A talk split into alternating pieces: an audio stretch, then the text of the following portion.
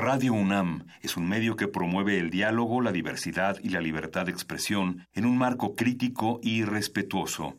Los comentarios expresados a lo largo de su programación reflejan la opinión de quien los emite, mas no de la radiodifusora.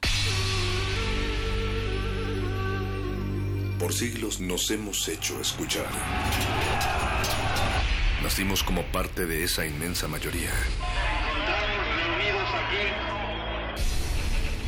Hablar. Escuchar. Debatir. Proponer. Cuestionar. Está en nuestra naturaleza. Seamos instrumentos de conciencia de nuestro pueblo. Usamos el sonido porque atraviesa obstáculos. Muros. Fronteras. Nosotros somos la resistencia.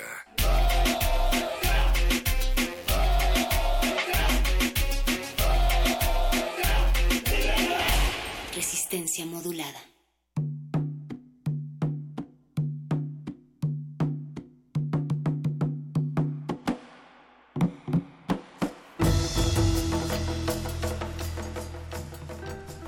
El resurgimiento del Ku Klux Klan en la década de 1920 fue un fenómeno que nadie ha explicado en profundidad. De repente, las ciudades del medio oeste de Estados Unidos cayeron en las garras de esa orden secreta cuyo objetivo era eliminar de la sociedad a negros y judíos.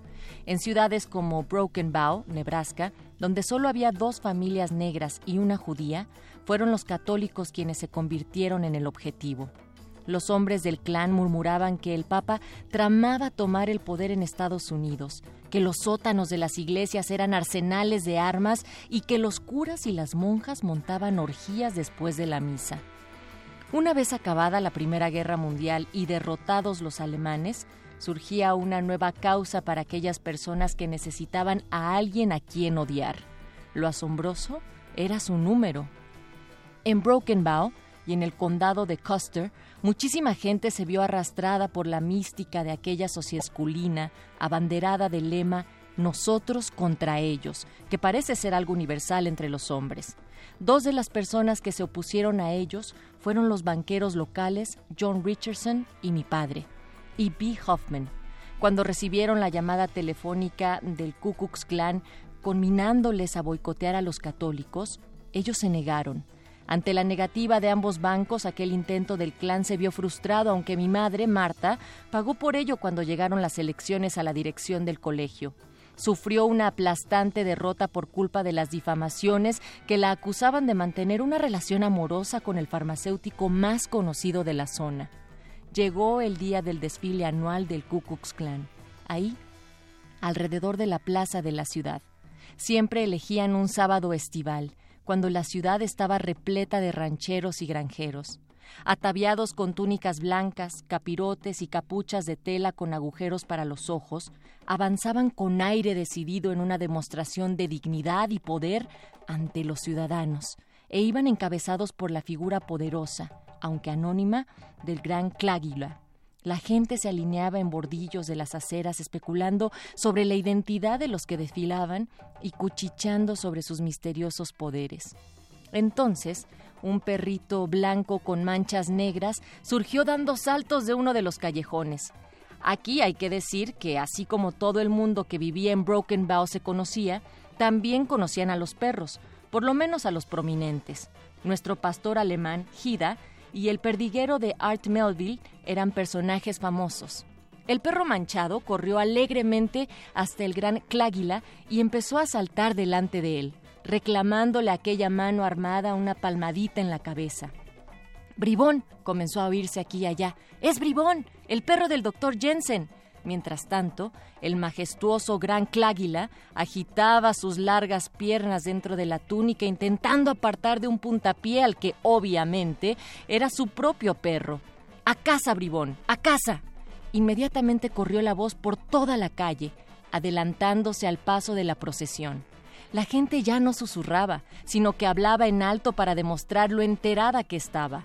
El público intercambiaba codazos y las risitas recorrieron las filas de espectadores como el murmullo de unas hojas arrastradas por un golpe de viento.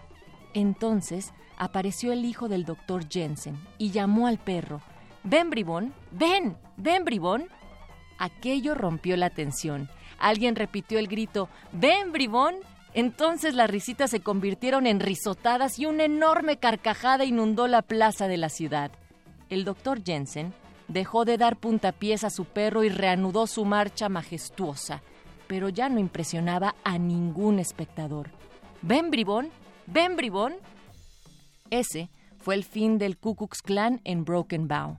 El doctor Jensen era un veterinario bastante bueno, especializado en animales grandes y siguió trabajando normalmente para los rancheros y granjeros de la zona. Tal vez les gustaba llamarlo para luego poder cotillear de él con sus vecinos, pero hubo muy pocos que le tomaran el pelo.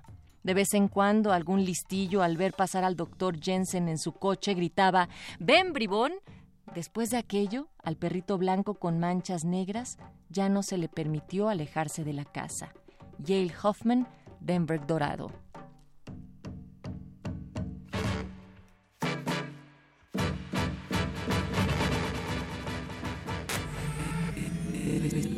Resistencia modulada. La noche modula. La radio resiste.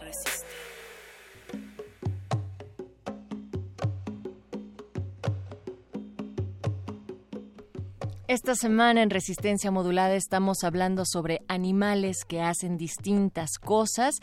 Y esta historia que leí en un inicio se titula Bribón de la compilación que hizo Paul Oster en el libro Creí que mi padre era Dios. Y son historias que la gente le envió al mismo Paul Oster para ser leídas en la radio pública nacional de las cuales hizo una selección y bueno, de hecho Paul Oster también va a estar eh, como invitado especial en la Feria del Libro de Guadalajara este año. Y son un montón de historias y esta en particular tiene que ver con aquellos perros, aquellos animales y en los animales que estamos de este lado de la cabina realizando esta producción esta noche, pues del otro lado del cristal, el Betoques en la producción ejecutiva, está Oscar Sánchez, el Voice, que dice que no ladra, pero sí muerde, el señor Agustín Mulia en la operación de esta cabina y por supuesto todo el equipo de la Resistencia. Mi nombre es Natalia Luna y queremos invitarles a que se queden con nosotros las próximas tres horas. Nos vamos hasta las once de la noche. Nuestras redes para que comenten cualquiera de los programas que están por venir.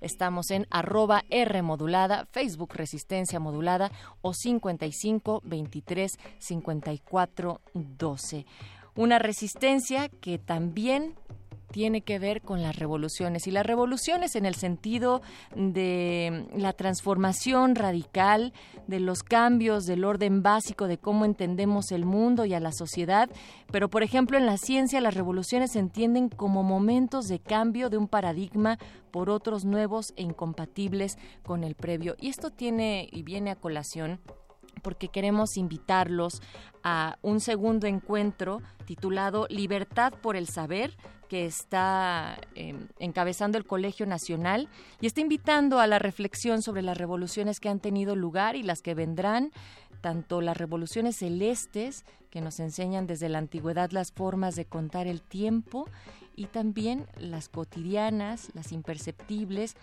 que no deberían de extrañarnos. Y va a ser un encuentro, este Libertad por el saber. El año pasado fue titulado Pensar la muerte y entonces desde todas las áreas, desde lo científico, desde la literatura, desde las ciencias sociales, se analiza en torno al mismo tema. Y van a dar inicio el día de mañana, jueves 12.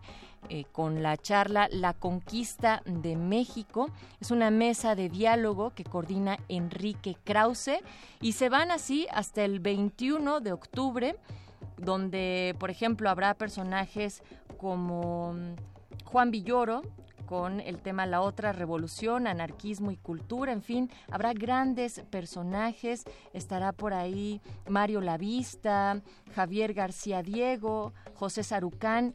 Si a ustedes les interesa, pueden consultar el sitio del el Colegio Nacional, que están en www.colnal.mx y ver las transmisiones en directo de cada una de estas mesas, conferencias en www.tiemposderevoluciones.mx. MX. Están ahí ubicados en Donceles 104, en el centro histórico, en la delegación Cuauhtémoc.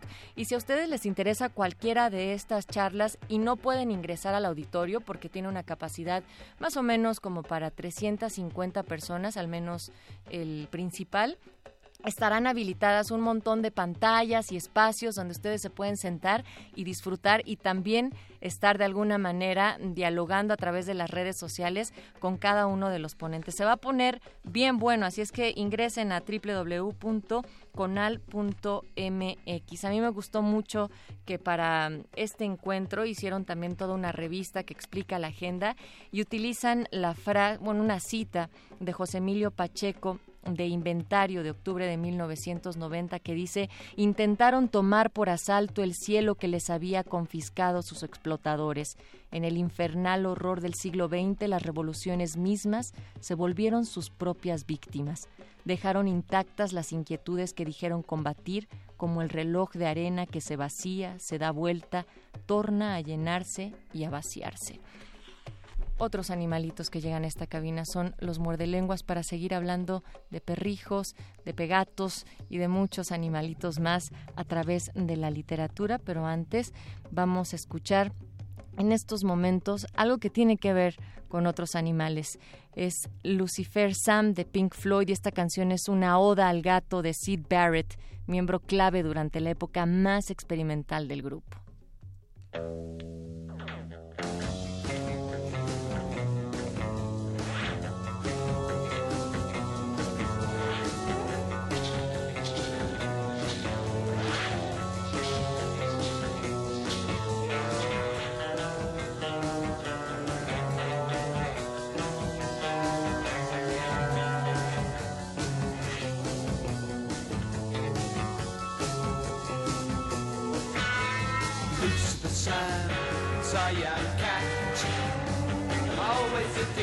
sunshine.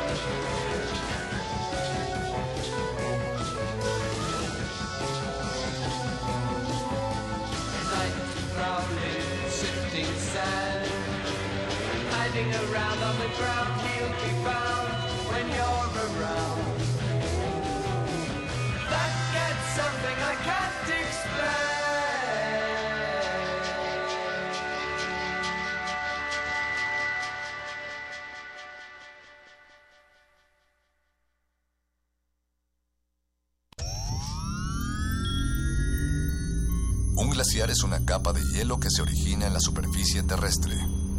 Su existencia es posible por la acumulación, compactación y recristalización de la nieve. Se sabe que cada glaciar contiene en su interior una historia musical que depende de su edad y su tamaño. Se sabe también que muy en lo profundo de las aguas polares, todos los glaciares están conectados entre sí. Glaciares, túneles infinitos para el fin 22 horas, por el 96.1 de FM, Radio UNAM.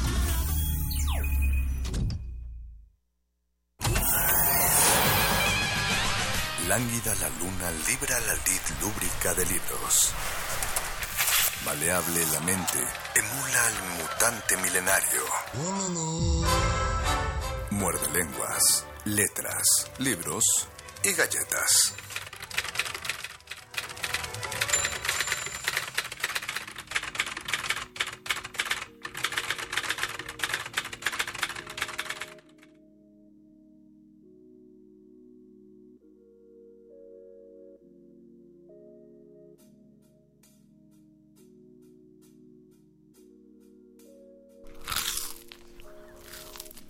Muerde. Muerde, lenguas. No son más silenciosos los espejos, ni más furtiva el alma aventurera. Eres bajo la luna esa pantera que nos es dado divisar de lejos. Por obra indescifrable de un decreto divino, te buscamos vanamente. Más remoto que el Ganges y el poniente, tuya es la soledad, tuyo el secreto. Tu lomo condesciende a la amorosa caricia de mi mano. Has admitido, desde esa eternidad que ya es olvido, el amor de la mano recelosa. En otro tiempo estás, eres el dueño de un ámbito cerrado, como un sueño. Hoy me llegó una carta de mi madre y me dice, entre otras cosas, besos y palabras, que alguien mató a mi perro.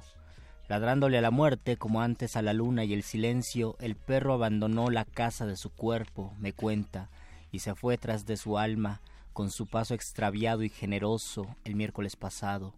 No supimos la causa de su sangre, llegó chorreando angustia, tambaleándose, arrastrándose casi con su aullido, como si desde su paisaje desgarrado hubiera querido despedirse de nosotros. Tristemente tendido quedó, blanco y quebrado a los pies de la que fue antes su cama de fierro. Lo hemos llorado mucho. Y por qué no, yo también lo he llorado. La muerte de mi perro sin palabras me duele más que la del perro que habla y engaña y ríe y asesina. Mi perro, siendo perro, no mordía. Mi perro no envidiaba ni mordía, no engañaba ni mordía, como los que no siendo perros descuartizan, destazan, muerden en las magistraturas, en las fábricas, en los ingenios, en las fundaciones, al obrero, al empleado, al mecanógrafo, a la costurera, hombre, mujer, adolescente o vieja. Mi perro era corriente, humilde ciudadano del ladrido carrera. Mi perro no tenía argolla en el pescuezo, ni listón ni sonaja, pero era bullanguero, enamorado y fiero. A los siete años tuve escarlatina y por aquello del llanto y el capricho de estar pidiendo dinero a cada rato me trajeron al perro desde muy lejos en una caja de zapatos. Era minúsculo y sencillo como el trigo, luego fue creciendo y admirado y displiciente al par que mis, que mis tobillos y mi sexo, supo de mi primera lágrima, la novia que partía, la novia de trenzas de racimo y de la voz de lirio, supo de mi primer poema balbuceante cuando murió la abuela, mi perro fue en su tiempo de ladridos, mi amigo más amigo, ladrándole a la muerte como antes a la luna y el silencio, el perro abandonó la casa de su cuerpo, dice mi madre, y se fue tras de su alma. Los perros tienen alma, un alma mojadita como un trino, con su paso extraviado y generoso el miércoles pasado. Ay, en esta triste tristeza en que me hundo, la muerte de mi perro sin palabras me duele más que la del perro que habla y extorsiona y discrimina y burla.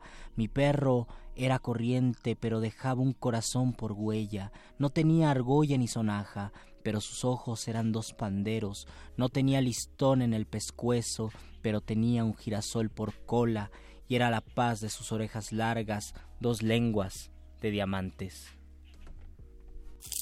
Muerde lenguas. Muerde lenguas. Muerde lenguas.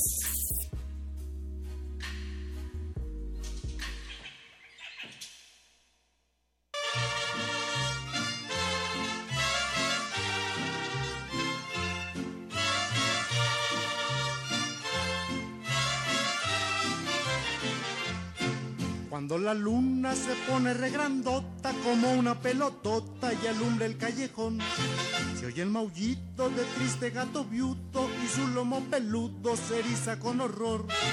Pero no falta quien mande un zapatazo que salga hecho balazo a quitarle lo chillón. Y en el alero del místico tejado, el gato se ha quejado cantando esta canción. Gato. Para curar mi mal de amores, dijeron los oitores que no había salvación. Ahora me dicen gato viuto porque una gata pudo quitarme lo chiquión. Antes sacaba del mandato, me daba pa' mi helado, mi cine y mi gurbol. Ahora con lo que me ha pasado me tiene más enfriado que un hielo de highball. Miau. Barra miau.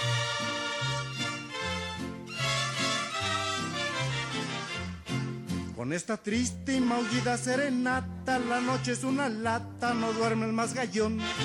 Salió una vieja con cohetes, crema y bata y le pidió a la gata tuviera compasión. Pero Lendina se hace la remolona, pues dice la patrona que ya no de jalón. Y el pobre gato está pagando el pato, allá va otro zapato y allá va otra canción. Gato. Para curar mal de amores, dijeron los oitores que no había salvación. Ahora me dicen gato viudo porque una gata pudo quitarme lo chiquión. Antes sacaba del mandato, me daba pa' mi helado, mi cine y mi gurbol. Ahora con lo que me ha pasado me tiene más enfriado que un hielo de Muerde lenguas. Muerde lenguas. Muerde lenguas.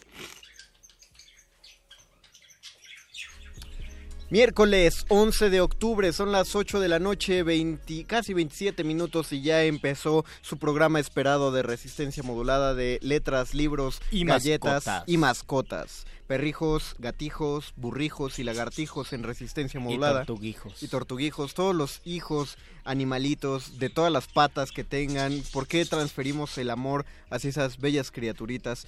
Queremos que comparta con nosotros la pregunta de la noche, mascotas, ¿está chido o es chafa? ¿Y en qué momento las mascotas sí se hijaizaron? Hijizaron. Hijizaron, hijificaron. Hijificaron, ¿Y por qué- suena mejor. ¿Y por qué antes no era así? ¿O ustedes creen que sí es así solamente se trata de un mame de internet? ¿O sí pasó algo? Tal vez el estado en que las circunstancias en que vivimos en departamentos donde pues tenemos que ser independientes, mucha gente ya no quiere casarse, por ejemplo, quiere adoptar un perrito, un gatito No y quiere tener hijos y prefiere Ay, exactamente, adoptar tal vez esas circunstancias nos hacen eh, tener perrijos y gatijos. Yo me acuerdo, bueno, no recuerdo, no es que me acuerde, sino que lo vivo Yo casi todos los días cuando vengo aquí a, a la radio, que justo aquí a la salida entre las 7 y las 8 de la noche es la hora de los perrijos porque toda esa calle se llena de Lo que pasa es personas con sus perritos. Es que a los perritos se les saca en tres momentos. Eh, Si ya, si tu perrito ya se acostumbró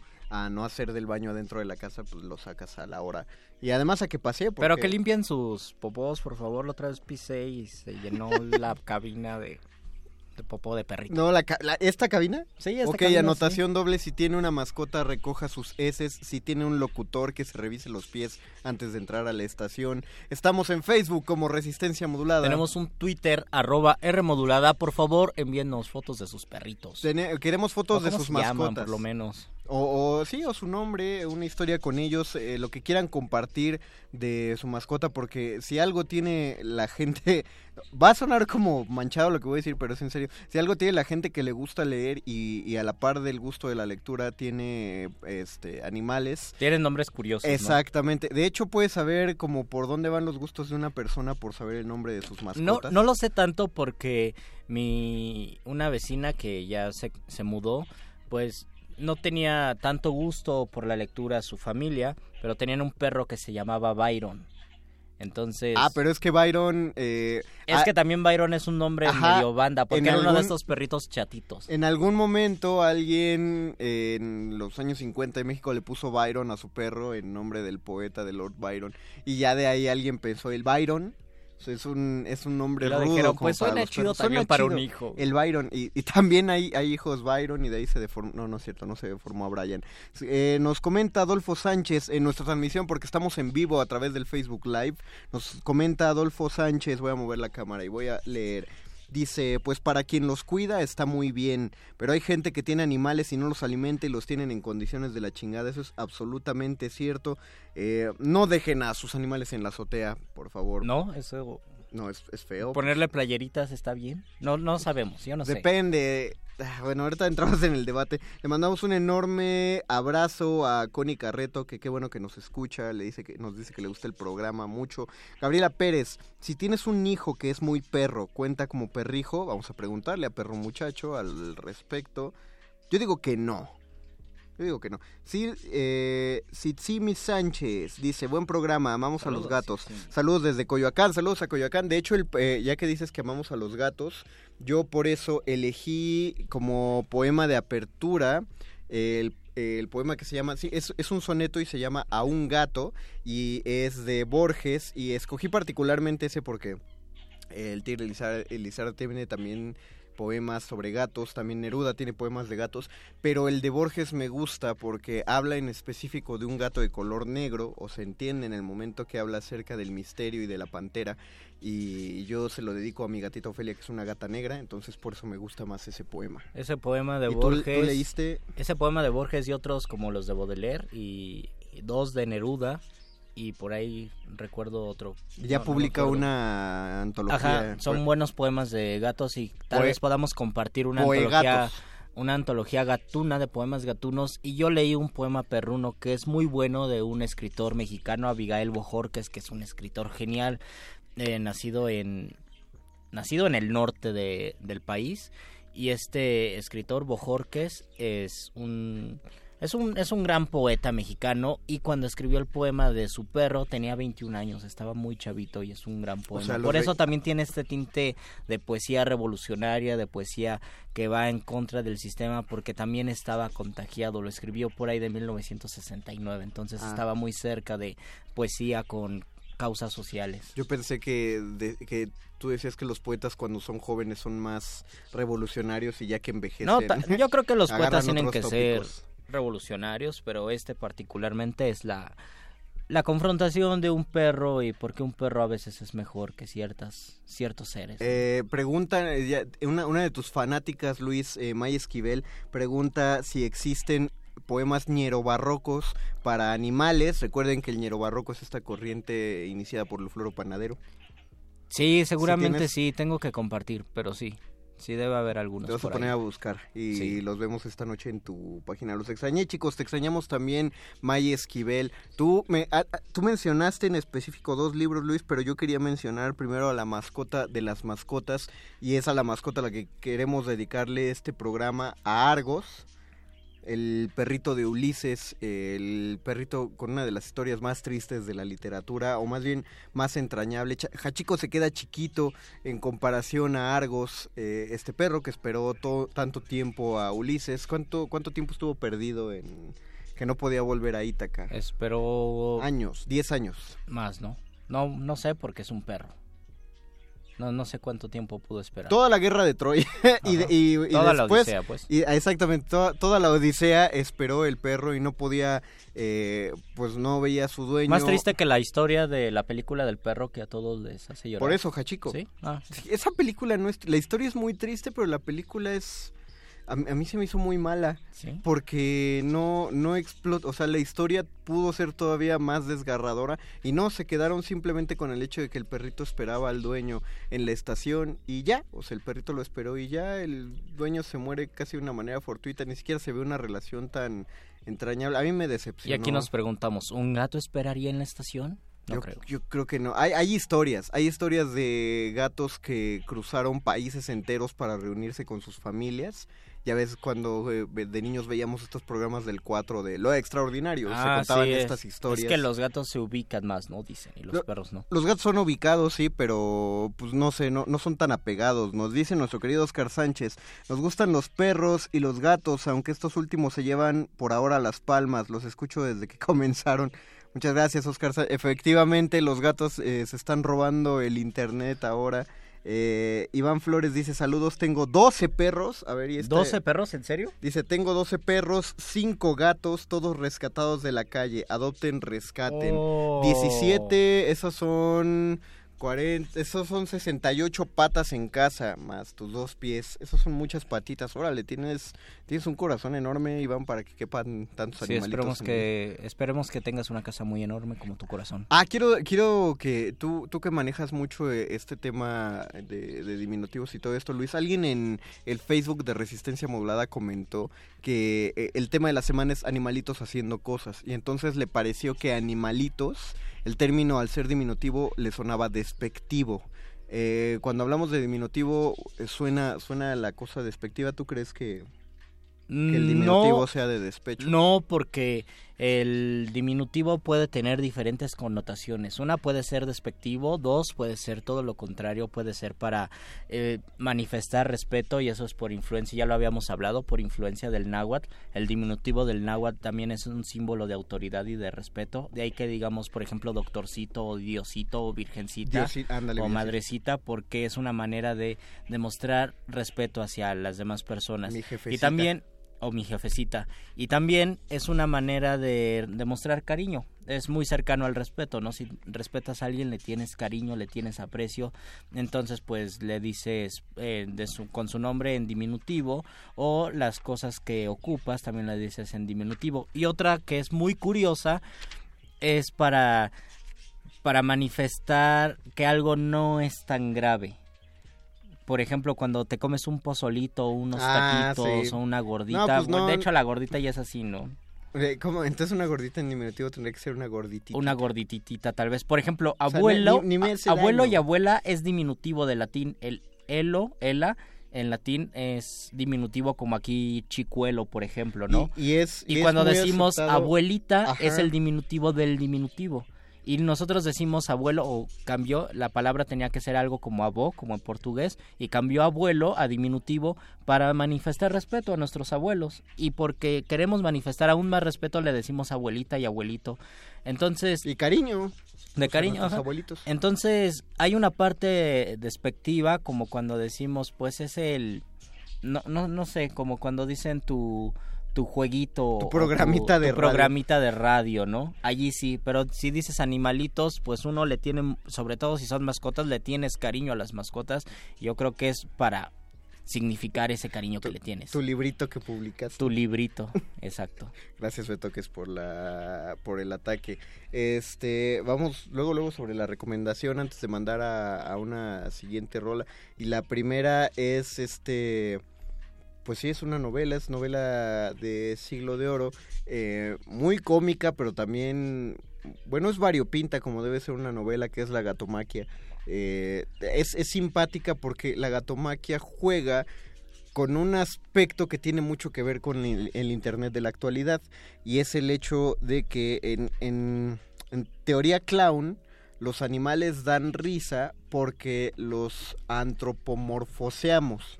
Es decir, les... eh, Los antropomorfizamos tal vez. Antropomorfizamos, gracias. Eh, lo que decía el doctor Arqueles, les damos cualidades humanas a los animales. Eso es lo que nos resulta gracioso. El hecho de que un animal agarre una pelotita y la reconozca como su propia pelotita. O que le hagan crueldades como ponerles disfraces chistosos para que caminen y la gente ría, que es Bueno, cruel. hay unos- es o sea, es gracioso, hay unos yo me río. Son simpáticos, pero es cruel. O sea, si lo piensas y lo reflexionas, dices, pobre animal, ¿no? ¿Qué culpa tiene de, de ser gracioso para los humanos? Bueno, eh, yo pugnaría por ver Ujú.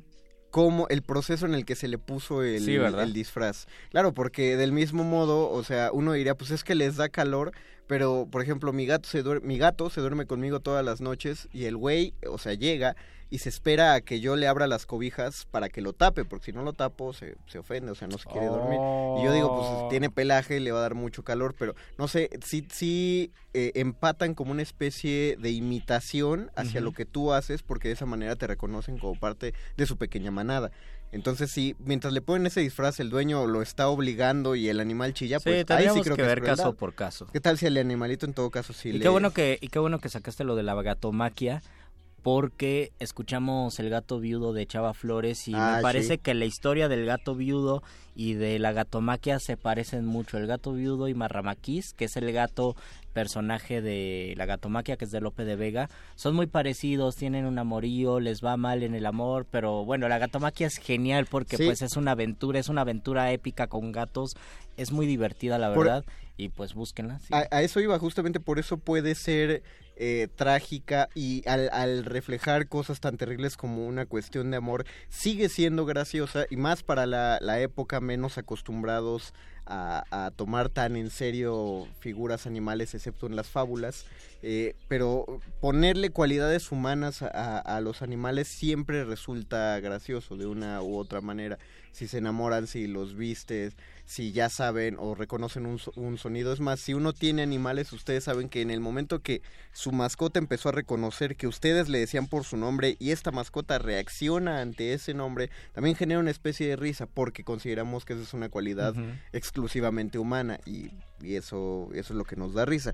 Nos dice eh, Chihuatl Tlaca, Tlacamichin, dice, ¿qué libros recomiendan para entender más de los diminutivos y la relación con el náhuatl? ¿Tú Yo, yo recomiendo que es, es un gran libro porque es la novela La historia del español, Los mil y un años de la lengua española de Antonio Latorre, búsquenlo en, en el Fondo de Cultura Económica y si estudias en la UNAM pues te hacen un fabuloso 40% de descuento. Patrocínanos una... Ah, no, ya tenemos una estación ahí. Ah, sí, Está bien. tenemos una estación. Qué buena onda. Y Eh, bú- búsquenlo porque tiene una parte muy importante donde habla de las lenguas de origen americano que se, se pasaron al español y, y de otros de otros orígenes. Por ejemplo, hay una calca parecida al del náhuatl, que es una calca semántica se llama, que ocurre en una lengua de Sudamérica, no sé si en el quechua o en el aymara.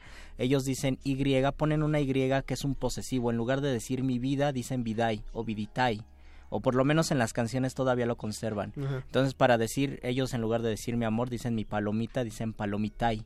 Ah. Esa Y es un posesivo del quechua o de la aymara Ah. que se queda. Y en el caso del español, el tzin, que es el diminutivo en náhuatl, se, se queda. e- Esa sí es completamente semántica porque se queda la idea del diminutivo, pero ya no se hace con el tzin, se hace con el hito, que es propio del español. repítenos el nombre del libro y no sé si Es tengas una Los mil y un años de la lengua española del Fondo de Cultura Económica. Ok. Búsquenlo.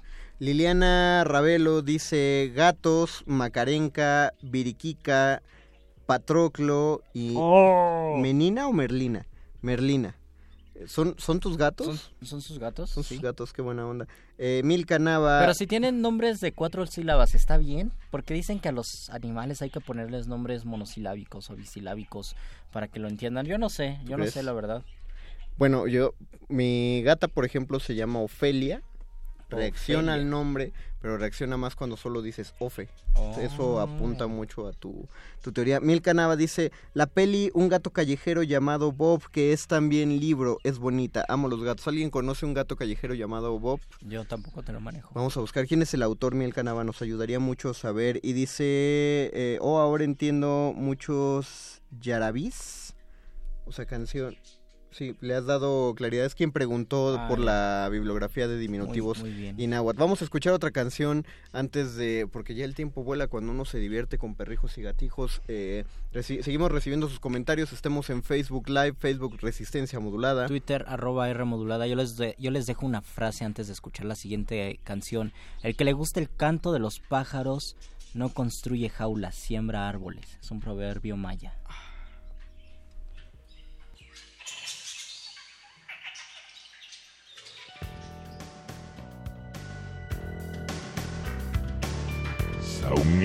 Muerde lenguas. Muerde lenguas.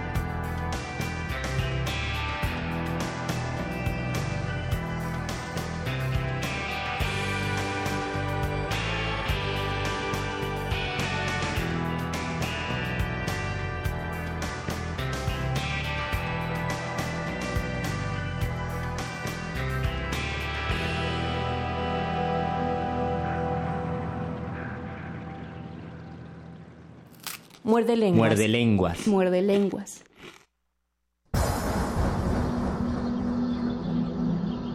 Cuando la primer duda del hombre surgió, el universo respondió con el conocimiento en forma de persona. Una persona con suéter.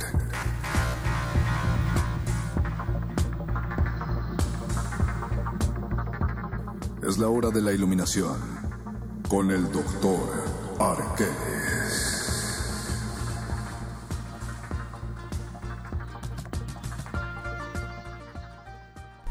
Arroba Benistófeles para que pidan por Twitter que Luis Flores de un curso de lengua española a petición de Milka Nava. Doctor Arqueles, eh, esta noche conocido como el Dog Arqueles, porque viene usted En forma de perro. En forma de perro, que es la forma de la sabiduría ancestral. Pide que le manden saludos a los perros de Liliana Ravelo que se llaman Pushkin, Dulcinea, Emilia, Fedora, Fedra, Anton y Chekhov. Esos de Anton y Chekhov, ojalá sean este. Es como Anto y Sean-. Es como si tuvieras gemelitos. tres gatos y se llamaran Miguel, Hidalgo y Costilla. No, si yo tuviera tres gatos le llamaría a uno Edgar, al otro Alan y al último Po.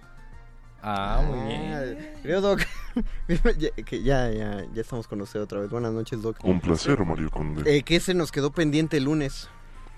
Básicamente queríamos hablar sobre la importancia de dejar de antropomorfizar a los animales.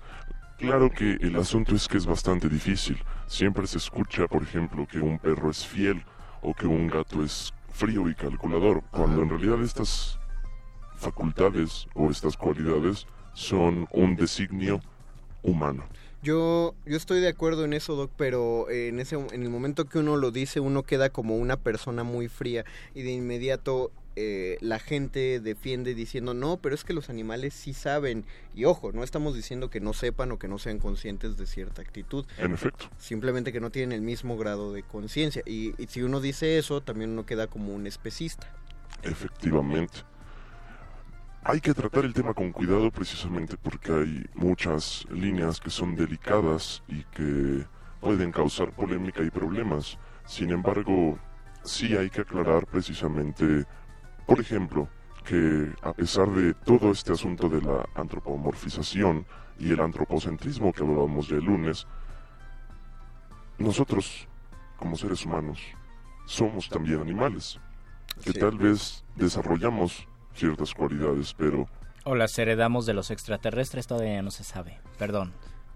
Ay, Pero Luis, continúe. ¿qué, qué pasó, Luis? ¿Qué Ah, pasó? no, le gusta, le gusta la Me teoría gusta del- la teoría de la conspiración. Prometeo. Por supuesto. Pero, pero tiene razón y mucha gente se ofende cuando dice que somos animales, pero tenemos funciones animales y tenemos células animales, porque nosotros les dijimos animales y tal vez somos los únicos animales que tenemos conciencia y dividimos el mundo en Oh. países y el tiempo en años, meses y hacemos calendarios y hacemos otras tantas cosas y destruimos el planeta, pero al final de cuentas también somos animales. Por ejemplo, nota, nota al pie en esto que se dice. Miguel Ag dice que le mandemos saludos a Blue y Algodón. Porque dice que son sus dos gatos y dice que él y esos dos gatos nos están escuchando. Oh, qué bonito. Los tres, Saludos, o sea, Blue es, es y simpático. Algodón. Y mandamos los saludos a Blue y Algodón, pero yendo hacia el punto que decía el Doc. Genuinamente, Blue y Algodón nos estarán escuchando, nos, nos ponen atención. El problema ¿Saben que somos seres humanos? El problema puede centrarse en dos cosas, Mario Conde, en dos conceptos bastante complejos. Uno de ellos es el lenguaje y el otro de ellos podría denominarse como conciencia. Decimos que somos, entre comillas, y hago énfasis en esas comillas, superiores a otros animales por tener conciencia y por hacer uso del lenguaje.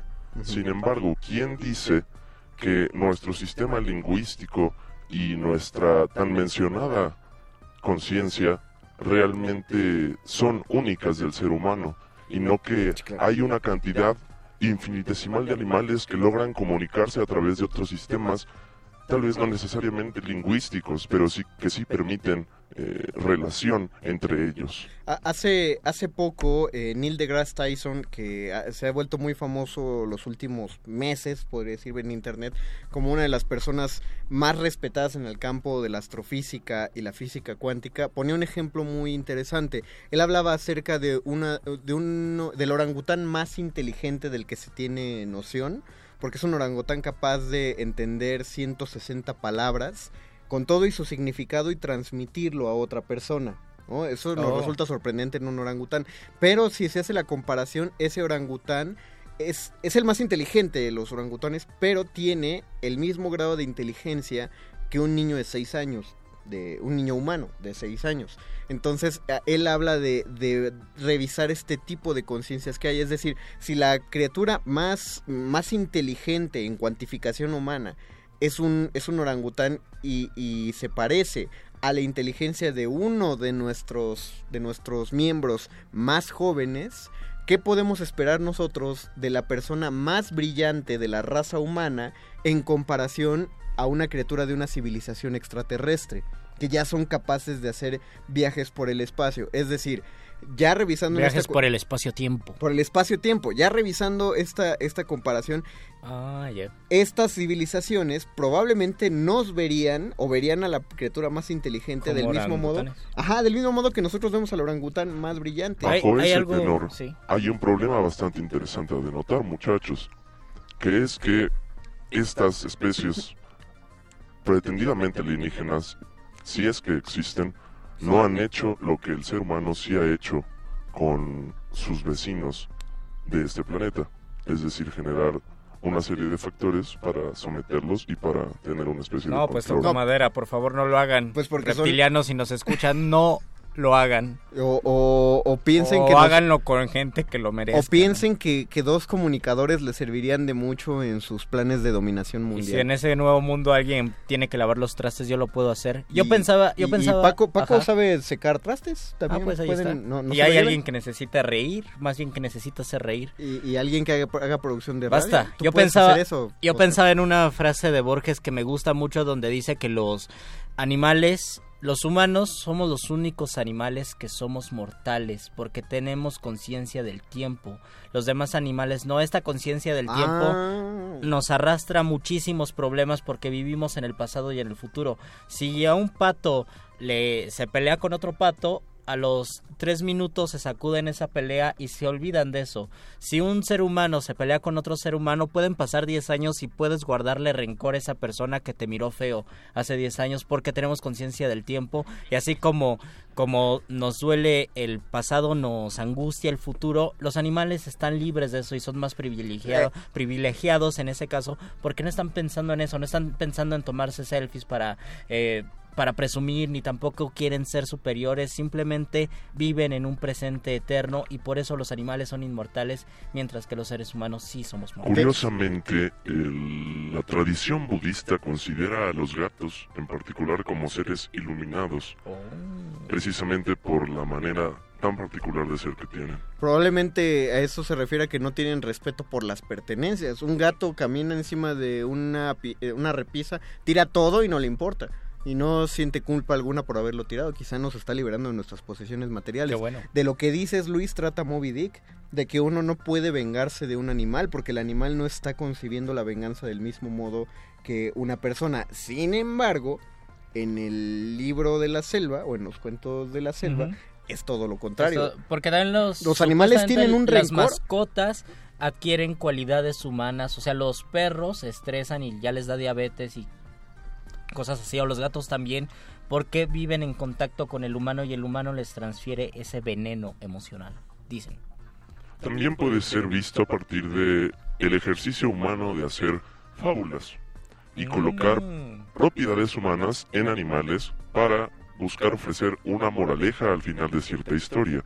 Por eso hay infinidad de historias que cuentan como ciertos animales denotan una cualidad o una facultad humana en particular y esto los lleva al éxito o al fracaso. Es lo simpático de convertir o de extraer personajes animales para convertirlos en, eh, eh, en caracteres específicos, ¿no? Si quieres hacer un personaje astuto, una de las mejores cosas que hizo Disney, que se habla muy poquito de esa película, es la adaptación de Robin Hood. Porque Ah, Robin que Hood... hizo un- lo hizo en zorro. Sí, Robin Hood es un zorro porque es un ladrón y es astuto, es un pícaro de una historia. O la tristeza de Scar del Rey León cuando le dice Sasu a Mufasa, tu hermano sería un bonito tapete y cuando se ensucie lo podemos sacudir.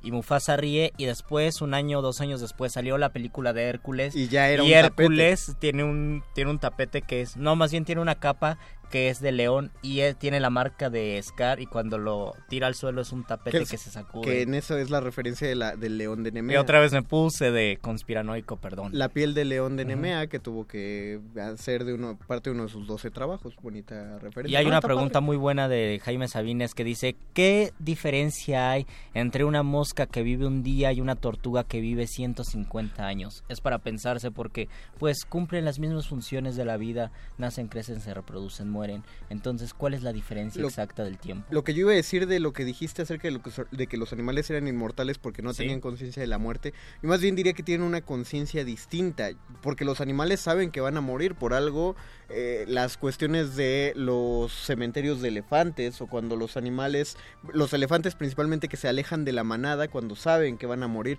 los tigres se vuelven más feroces. Eh, Cuentan los cazadores cuando ya saben que la muerte se acerca. Y los perros y gatos se pierden, dicen. Y sí pasa, exacto, se pierden sí. y regresan y mueren. No, muchas veces, ya no se pierden, pero lo que sí hacen los, los perros sí se suicidan. Oh, no o sea, muchas veces los perros se echan a correr hacia las calles justamente porque eh, ya tienen una conciencia de algo que les va a pasar. Pero bueno, cerremos rápidamente sin explicar por qué con recomendaciones literarias para ya acabar. Luisito Flores. Pues lean el poema, relean el poema de Abigail Bojorquez y más que releerlo, búsquenlo en internet porque van a escuchar la voz de Abigail Bojorquez y es un gusto en que la poesía entre por los oídos. El coloquio, el coloquio de los perros de Miguel de Cervantes Saavedra, porque sí son perros y sí están coloquiando, es lo simpático. Yo invito a nuestros muerdescuchas a que busquen información sobre la famosa leyenda tailandesa budista que explica por qué los gatos son iluminados. Viene de la tradición del budismo Theravada y está al alcance de sus ojos en el internet. Muchas gracias a don Agustín Muli en la operación técnica por permitirnos salir al aire. Gracias, don Agus. Gracias, Betoques y Boys, por producir este programa. Gracias a Paco de Pablo y a su cultivo de ejercicios que Sí. también estuvo aquí. Eh, hay un programa llamado Cultivo de Ejer- Yo sé que no lo saben y que ni lo ubican, pero si les da ganas de escucharlo, ta- sí se llama y lo Aquí conduce está en Paco de Pablo. Eh, pues nosotros los dejamos con el modernísimo. Van a entrar la señora Berenjena y Natalia Luna. Eh, nos despedimos mientras tanto y nos, ve- nos escuchamos la próxima semana, el lunes. Se despiden de estos micrófonos. Luis Flores del Mal. El Mago Conde. Y el doctor Arqueles. Esto fue el Muerde Lenguas. Los locutores del muerde lenguas se quieren deslocutor y muerde lenguarizar. El que los deslocutor y muerde lenguarice, buen deslocutor y muerde lenguarizador será.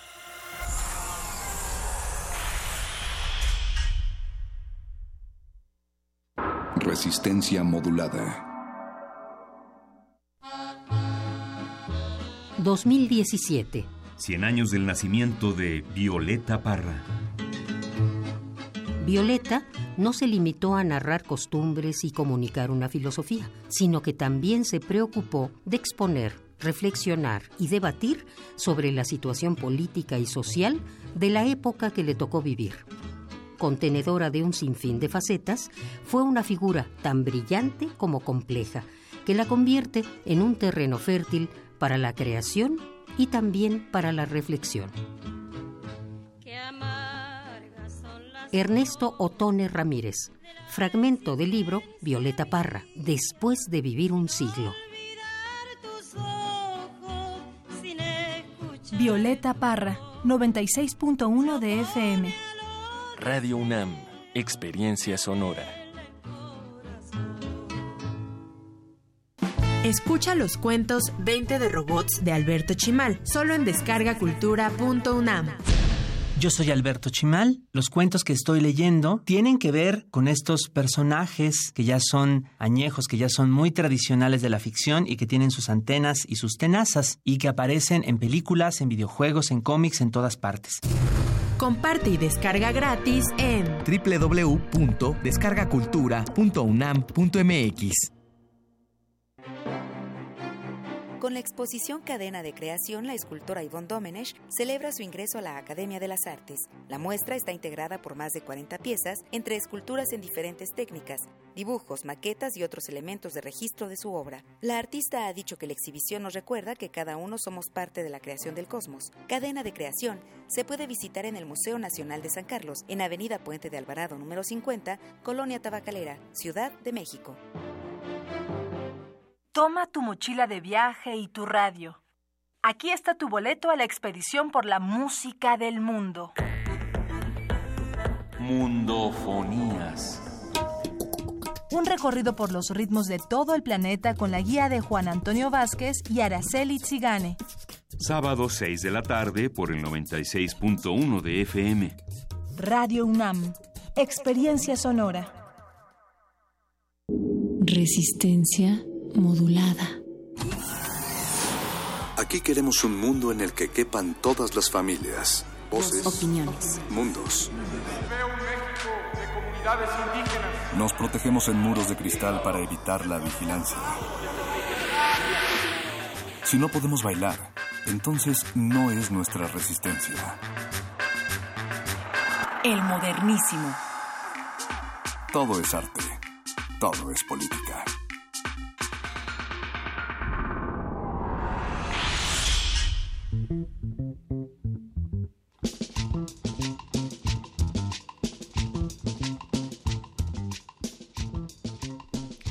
Muy, buenas noches de miércoles 11 de octubre del 2017 y bienvenidos, bienvenidos todos y todas radioescuchas de resistencia modulada. Arrancamos el modernísimo para hablar de derechos humanos, temas de agenda pública y también para bailar al ritmo del salvaje, del salvaje pop cuando el cuerpo se deja. Y aquí en esta cabina acompaño, me acompaña mi querida Natalia Luna. ¿Cómo estás, Nat? Buenas noches. Berenice Camacho, muy buenas noches a toda la resistencia. Salvajes nosotras también, no solo el pop, caray, porque esta noche va a prender candela. Va a prender candela, eso esperamos y esperamos que ustedes nos acompañen, porque esta noche también estarán aquí en esta cabina tres de los doce aspirantes a presidir la Comisión de Derechos Humanos de esta ciudad, la Comisión de Derechos Humanos del Distrito Federal, todavía se llama así, pues en estos días estará llevando, se está llevando ya a cabo el proceso de designación para ver quién ocupará la presidencia de esta importantísima comisión que entre otras cosas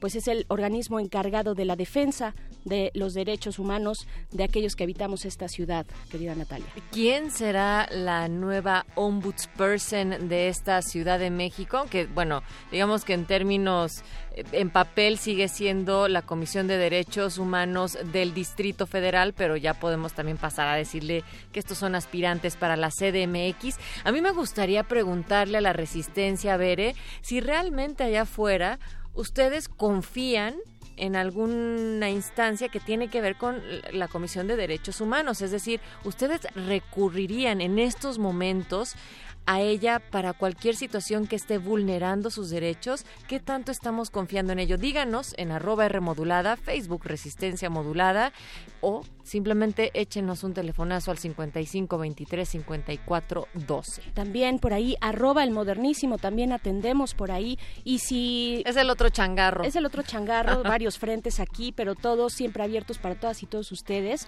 Y si ya ustedes hicieron eh, uso de, este, de esta comisión si en algún momento depositaron ahí alguna queja para pedir alguna investigación sobre alguna violación a sus derechos, pues díganos también cómo, cómo los trataron, fue expedita, fue eh, una, un buen trato, cómo, cómo fue este, pues esta, este acercamiento con, esta, eh, con este organismo que, con el que contamos en nuestra ciudad para defender nuestros derechos humanos. Y pues mientras tanto también vamos a ver de qué, de qué se trata este proceso, porque no es un proceso como el que pues los aquellos que son más visibles de elecciones populares donde vamos depositamos un voto y este pues esperamos una elección.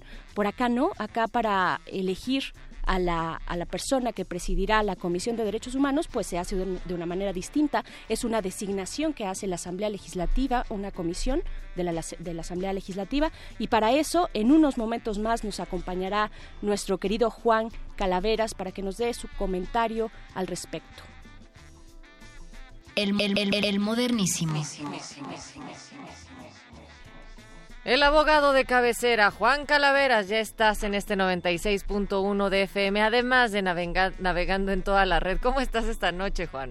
Muy bien, muy contento de estar aquí nuevamente con ustedes y pues justamente para platicar de este tipo de procesos como el que se viene en la Comisión de Derechos Humanos del Distrito Federal. Decir que tú eres nuestro eh, pues colaborador especial para estos temas por ser eh, pues especialista, valga la redundancia, en derecho constitucional y temas de derechos humanos. Así es que dinos por favor de qué se trata este proceso, este proceso de designación, cómo se lleva a cabo, pues para que todas y todos empecemos a entender de qué vamos a hablar esta noche. Exacto, y para también entender no es nada más ser especialista de derecho constitucional y derechos humanos, sino que también entender como ciudadanía, entender como personas que nos subimos al metro, como personas que andamos en el pecero, que andan en el auto, en el radio, es, es para todos, no nada más para especialistas, es muy importante. Entonces, a mí tampoco me encajonen en eso de los especialistas que ya hay en Radio Nama hay muchos y muy respetables. Aquí mi, mi comentario va más para que la gente lo pueda entender cómo debe, digamos, qué es lo que debe de, de, entender de este tipo de procesos de designación. ¿no? A ver, bueno, arranca. Entonces, no, nomás de cabecera, entonces, le dejamos la calavera sí, de cabecera. Exacto, eso sí, nada más, ¿no? Bueno, los procesos de designación son procesos bien importantes, como decía hace un momento la señora eh, Berenjena, Normalmente nosotros visibilizamos la forma en la que se ocupan ciertos cargos públicos a partir de las elecciones, ¿no? Como el próximo año, el 2018, entonces empezamos a ver que muchas personas quieren ser candidatos y candidatas a puestos de elección popular y eso se van a resolver en una elección que justamente tiene su base popular. A partir del voto mayoritario se escogen a cierto tipo de funcionarios públicos. Pero hay muchas instituciones del Estado, no nada más el poder legislativo que votamos, no nada más los poderes ejecutivos que votamos, sino hay muchas instituciones. El resto de estas instituciones estatales, normalmente, y dependiendo de la importancia y, digamos, de, del órgano, se escogen mediante, o digamos, se integran mediante procesos que se llaman designaciones, a veces se les llama ratificaciones, pero son procesos de otro tipo de índole. Al no ser procesos de elección popular, tienen otras reglas y normalmente esas reglas lo que nos indican es que estos órganos van a ser eh, integrados por personas que son designadas por algún cuerpo político como puede ser el ejecutivo en algunos casos o como puede ser el poder legislativo. Es decir, los poderes que nosotros elegimos mediante el voto son los encargados de escoger a los titulares de estos otros órganos como es en este caso la Comisión de Derechos Humanos que se llama o, es un órgano constitucional autónomo, es decir, es un órgano del Estado que está establecido en la Constitución directamente, no es que un órgano que depende ni del Ejecutivo, ni del Legislativo, ni de ningún otro poder, al contrario, mucha de su fortaleza radica en la autonomía y la independencia que esta Comisión de Derechos Humanos pueda llegar a tener. Entonces, en este caso, el proceso que se establece para escoger o para designar a la persona que va a ser titular de la Comisión de Derechos Humanos es un proceso que recae en la Asamblea Legislativa del Distrito Federal, es decir, donde se encuentran los diputados y diputadas que se escogen de manera local en la hora Ciudad de México. Eh, lo que está haciendo, bueno, el proceso lo que indica es que la Asamblea Legislativa lanza una convocatoria a organizaciones de la sociedad civil y especialistas eh, en temas de derechos humanos a que propongan personas para que puedan ocupar el cargo de presidente o de presidente de la Comisión de Derechos Humanos o como ahora se les conoce, obus perso. Eh, a partir de que las organizaciones de la sociedad civil presentan una serie de candidatos, se hace una primera selección y se inicia un proceso que, digamos, tiene que ser transparente, tiene que ser abierto, en el cual la Asamblea Legislativa va a evaluar a las eh, candidatos y candidatas eh, que se hayan presentado. Y eh, en este caso actualmente estamos en ese proceso de designación. Ya se presentaron los candidatos actualmente hay 12 y de esos 12 la Comisión de Derechos Humanos tiene que evaluarlos mediante digamos la opinión pública lo que opinen especialistas mediante cartas mediante apoyos y también mediante entrevistas eh, que se van a realizar la próxima semana. Y a partir de eso la Asamblea Legislativa tiene que decidir quién va a ocupar el cargo de presidente o presidenta de la Comisión de Derechos Humanos del DF. Pero ¿cuál es el elemento importante aquí? Bueno, la decisión que tiene que tomar la Asamblea Legislativa del Distrito Federal no puede pensarse como una decisión política partidista. Ahí es donde está el punto de los, de, digamos, más importante. No se trata de una elección de popularidad, ¿no? No se trata de una elección que tenga que ser pensada en términos de partidos políticos. Lo que tendrían que estar pensando diputados y diputadas de la Asamblea Legislativa es tomar la decisión más adecuada a partir de una evaluación racional de los perfiles de candidatos y candidatas, ¿no? para que la persona que sea designada pueda fortalecer la institución. ¿no? No se puede pensar la Comisión de Derechos Humanos por la labor que lleva a cabo como un órgano cercano a un gobierno o cercano a un partido político. Eh, no se puede decidir en esos términos como una cuota partidista de yo pongo a mi gente en estos lugares clave. Tiene que pensarse mediante, digamos, mecanismos que permitan evaluar, que sean transparentes, eh, en donde participe la sociedad civil. Hay un comité ciudadano que va a estar vigilando o observando por lo menos la, la designación, ¿no? Para que esta designación responda a criterios, eh, digamos, que fortalezcan la institución. Eso es lo que se tiene que pensar.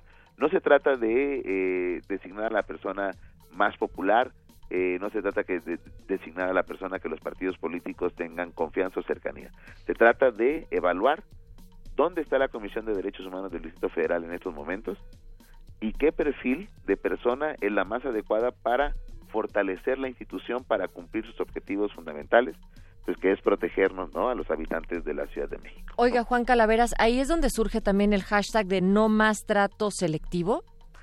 Eh, ese no más trato selectivo se refiere más bien a una queja que han presentado tanto organizaciones de la sociedad civil de la forma en la que se están resolviendo las quejas en, eh, que se presentan en la Comisión de Derechos Humanos. Ah, ya. Digamos, es una crítica que se le hace a la gestión eh, eh, de la actual presidenta de, De la Comisión de Derechos Humanos, Perla Gómez, en la cual lo que se dice es que eh, las recomendaciones que ha, ha emitido eh, son recomendaciones que han sido, digamos, mediante un trato selectivo, los casos se seleccionan eh, y que no buscan llegar al fondo del asunto, sino más bien como lograr una reparación y tratar de cerrar los casos de manera eh, más inmediata, ¿no? Bien. Eso se han pronunciado ya algunas organizaciones de la sociedad civil y por ahí andan eh, pues varios tex- textos al respecto, ¿no? Perfecto, querido Juan Calaveras, pues gracias y estaremos eh, ahorita ya en unos momentos hablando precisamente de esto, querida Natalia, de eh, no más trato selectivo, precisamente con tres de los candidatos que, que aspiran a esta comisión. Y déjenme decir nada más pues, para recomendarle a todos los que están eh, escuchando que pues se metan al sitio de designaciones.org donde pueden encontrar tanto los documentos oficiales de eh, de la de digamos que rigen la designación de la Comisión de Derechos Humanos del DF como también hay un ejercicio interesante que están haciendo nuestras colegas eh, de, eh, de designaciones en la cual pues están todos los perfiles de los eh, 12 candidatos y candidatas Sí, para sí. que las personas puedan votar, ¿no? Entonces, pues métanse ahí al sitio que ahorita vamos a poner en las redes sociales para que puedan visitarlo y que ahí puedan votar sobre eh, quién consideran que tiene el perfil más adecuado para la comisión. El tema, sí, el, el tema del perfil, pues por supuesto es, es clave y ahí están los 12 perfiles, designaciones.org. Ahí no solamente encontrarán este proceso, sino otros procesos de designaciones públicas que se encuentran en marcha ahora. Y también pueden encontrar infografías, mi querido Juan Calaveras. Esto que estabas comentando, también lo vi desglosado en unas pequeñas gráficas, incluso del cómo tienen que presentar sus proyectos, ¿no? Esta ruta crítica, y va quedando un poco más claro, porque insistimos en que esta ayuda, cuando vas tú desmenuzando los temas, aterriza aquellos procesos que tendrían que ser de todo nuestro conocimiento, pero que en ocasiones es difícil.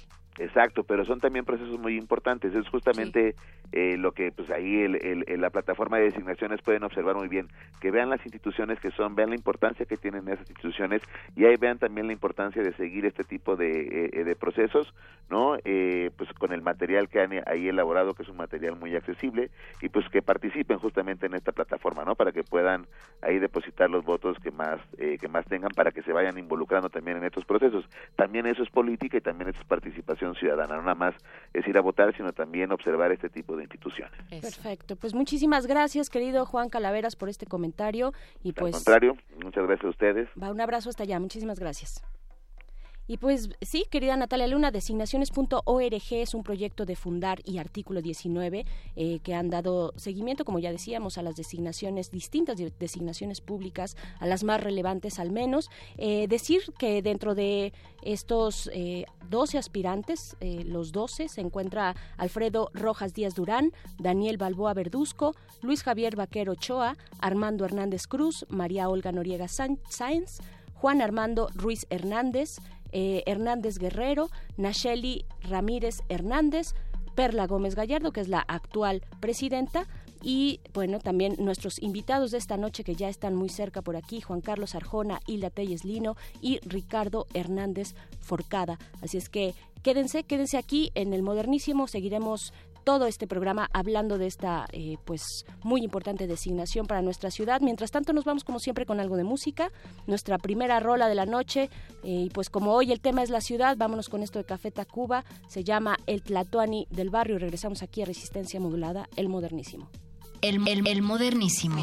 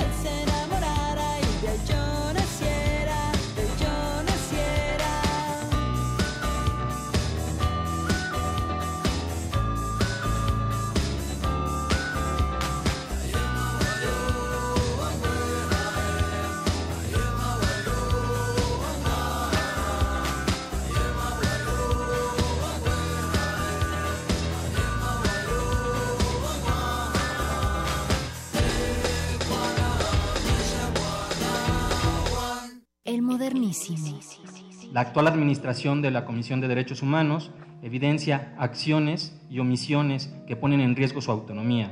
Se cuestiona la capacidad de gestión interna, se ha distanciado de las víctimas, sociedad civil y academia, que han sido críticas del desarrollo de una serie de acciones de esta institución en las que se han señalado las incongruencias respecto al mandato de la Comisión. Existe una política institucional de trato selectivo de los casos que da lugar a que solo en pocos de ellos se realicen recomendaciones, a pesar de que cientos lo requerirían para que se solicite la reparación del daño a las víctimas.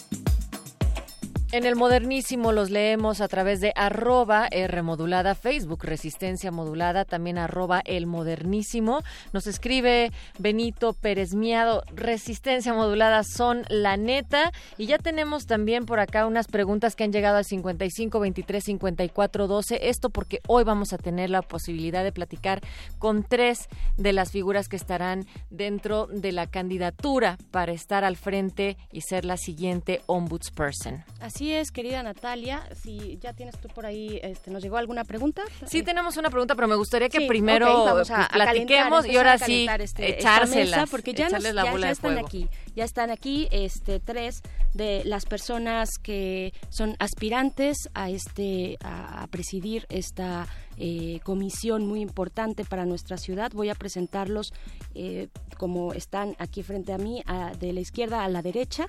Y por supuesto, como ya lo habíamos dicho, pues el perfil es muy importante, así es que voy a dar una presentación amplia a partir de los perfiles publicados en el portal designaciones.org. Nos acompaña Juan Carlos Arjona. Bienvenido, Juan Carlos. Eh, tú eres licenciado en Derecho y maestro en Derechos Humanos en Amnistía Internacional. Fuiste coordinador del grupo de la Corte Penal Internacional en México de enero de 2001 a agosto de 2002. También encargado, fuiste encargado de la Dirección Ejecutiva de Investigación Aplicada de la Comisión de Derechos Humanos del Distrito Federal, de director general de la Subprocuraduría de Derechos Humanos, Prevención del Delito y Servicios a la Comunidad en la Procuraduría General de la República. Bienvenido. Muchas gracias, buenas noches a ti y a tu auditorio, a todas las personas que nos escuchan y pues gracias por abrir los micrófonos para este tema que es eh, bastante relevante. Muchas gracias a ti por estar también presente aquí. Igualmente saludo a Hilda Telles. Ella es licenciada en Derecho y maestra en Derechos Humanos y Democracia. Trabajó desde el 95 como visitadora adjunta con Luis de la Barreda en la Comisión de Derechos Humanos del DF. Se mantuvo ahí hasta la gestión de Emilio Álvarez y Casa y en el 2005 fue nombrada directora de orientación. En la gestión de Luis González, esto en el 2009, trabajó eh, un poco más de tres meses, pues en enero de 2010 se fue como directora general de quejas en el CONAPRED bajo la presidencia de Ricardo Bucio. Bienvenida, Hilda. Muchísimas gracias por la invitación, de estar aquí con, con mis compañeros, este, colegas también, defensores de derechos humanos, y poder eh, dialogar con la gente, los sus radioescuchas, sobre este tema trascendente para nuestra ciudad. Pues bienvenida, bienvenida Hilda y también nos se encuentra con nosotros Ricardo Hernández Forcada. Él es licenciado en filosofía, cuenta con la especialidad de pedagogía, realizó estudios de maestría en filosofía, es director del programa de VIH/SIDA y Derechos Humanos, Comisión Nacional de en la Comisión Nacional de los Derechos Humanos, fue investigador en Derechos Humanos en el Centro Nacional de Derechos Humanos, ah, creo que ya fue director del área comis- del área Comisión Nacional de los Derechos Humanos, pertenece a varias agrupaciones académicas y altruistas eh, como Acción Ciudadana por la Tolerancia AC, Albergues de México IAP y la Sociedad Mexicana de Filosofía. Ricardo Hernández Forcada, bienvenido también. Muchas gracias por la invitación, a tus órdenes. Pues claro que mucha presentación, mucho derecho humano en, Pues sí. en los en las credenciales y bueno, de inicio tendríamos que plantear cuál es esta relevancia para presidir la Comisión de Derechos Humanos. Sigue estando como del Distrito Federal, ahora nuestra Ujú. CDMX. ¿Quién quiere empezar? Eh, le- ¿Les parece si En el empezamos orden de en el mismo orden presentación. de presentación? De Juan izquierda Carlos siempre. Arjona, Ah. entonces así nos vamos a ir, ¿vale? Para que tener Bueno, pues muchas gracias. La pregunta es muy importante porque justamente la ciudadanía pocas veces a veces se, da- se da cuenta de, de lo relevante que es un- una institución como lo es la Comisión de Derechos Humanos de esta, de esta ciudad. Eh, digo que es muy relevante no más allá de lo que ya ha tenido como trayectoria esta institución en la defensa de derechos humanos, porque viene un momento clave. La Constitución de la Ciudad de México fue aprobada recientemente, está por entrar en vigor. Eh, aunque hay, digamos, algunas acciones de inconstitucionalidad ahí presentadas, ¿no? Pero eh, que tiene una, una, cantidad de derechos humanos, ¿no? Es el, el instrumento, yo creo, eh, constitucional en las entidades federativas y federal más relevante sobre el contenido de derechos humanos actualmente en México. Eso, es, eso eh, va más allá de incluso su contenido que en varios tratados internacionales, que siempre el discurso de los defensores por mucho tiempo fue eh, ratifiquemos tratados internacionales, traigámoslo porque nuestros dispositivos constitucionales, leyes son muy reducidas, ¿no? Este, tenemos que traer estos instrumentos internacionales. Bueno, la Constitución de la Ciudad de México pues trae este componente muy importante. Además de todo, trae nuevas facultades para la Comisión de Derechos Humanos de la Ciudad de México y trae además una eh, una instrucción de tener delegaciones, ¿no? De construir todo un proceso de delegaciones eh, en la ciudad, lo que le va a dar mayor cercanía a la población. Digamos, uno de los debates siempre que se habla de todos los derechos humanos es la accesibilidad. Y la accesibilidad no solo es tener una institución quizás ahora en Coyoacán, ¿no? Ahí en, eh, en Avenida Universidad, sino tener una institución que la gente puede estarse acercando lo más, ¿no? Digamos, tenerlo ahí en la esquina para justamente presentar sus quejas o eh, acercarse a las instituciones. Entonces, hay algunos elementos importantes, porque esto se puede perder, ¿no? Les planteaba que estaban algunos temas de acciones de inconstitucionalidad y eso se puede perder, que es una acción de inconstitucionalidad para los radioescuchas es justamente el eh, que una autoridad que tiene facultades para ello impugna no ante el, ante las autoridades eh, judiciales no que una disposición no es contraria a la Constitución no a la Constitución federal y por lo tanto no tiene no debería tener validez y entonces perderíamos una una construcción además de con gran participación ciudadana que se dio aquí en la ciudad. Y como otro punto es tenemos varias crisis no digamos, siempre hay violaciones a derechos humanos, quizás vamos a estar hablando mucho de la realidad que hay en la Ciudad de México, pero creo que eh, derivado de los hechos recientes en la Ciudad de México, hoy más que nunca se necesita una comisión que esté fuerte y que esté muy cercana a la población y que justamente les haga notar que son titulares de derechos, ¿no? O sea, las personas están ávidas de reclamar cosas por lo que pasó recientemente el 19 de septiembre y hay que saber justamente cómo encauzar todas esas demandas a partir de, la, de, las propias instituciones que están creadas para defenderle sus derechos. Claro, y será uno de los puntos, queridos radioescuchas, de los que tocaremos eh, más adelante, ya hacia el final de nuestra eh, de este programa, precisamente, pues el tema, la importancia de esta Comisión de Derechos Humanos del Distrito Federal eh, aquí en la Ciudad de México para, pues, atender de manera efectiva a la población que resultó damnificada, eh, a, los que pues eh, piden y exigen del gobierno una atención mejor de la que tal vez se ha presentado. Pero continuamos también con este con este inicio de eh, pues cuál es la relevancia, los alcances. Hilda, ¿tú qué opinas? Mira, la importancia de la comisión es fundamental en el, en el, en el trabajo de los derechos humanos y en esta ciudad. Eh, yo creo que eh, tenemos que remontarnos también un poco a los orígenes. Cuando la comisión se crea, eh, empieza también a, consolidarse un proceso de conocimiento y difusión, colocar en la agenda pública los derechos humanos. Eh, recuerdo que eran como tiempos donde decían, pues los derechos humanos es un tema de moda, como que estás trabajando en eso que está de moda, pero quién sabe qué es, quién sabe este cómo, se come, con, qué, se, cocina, las autoridades están obligadas a hacerlo, quién sabe. Era como una especie de, circunstancia de moda.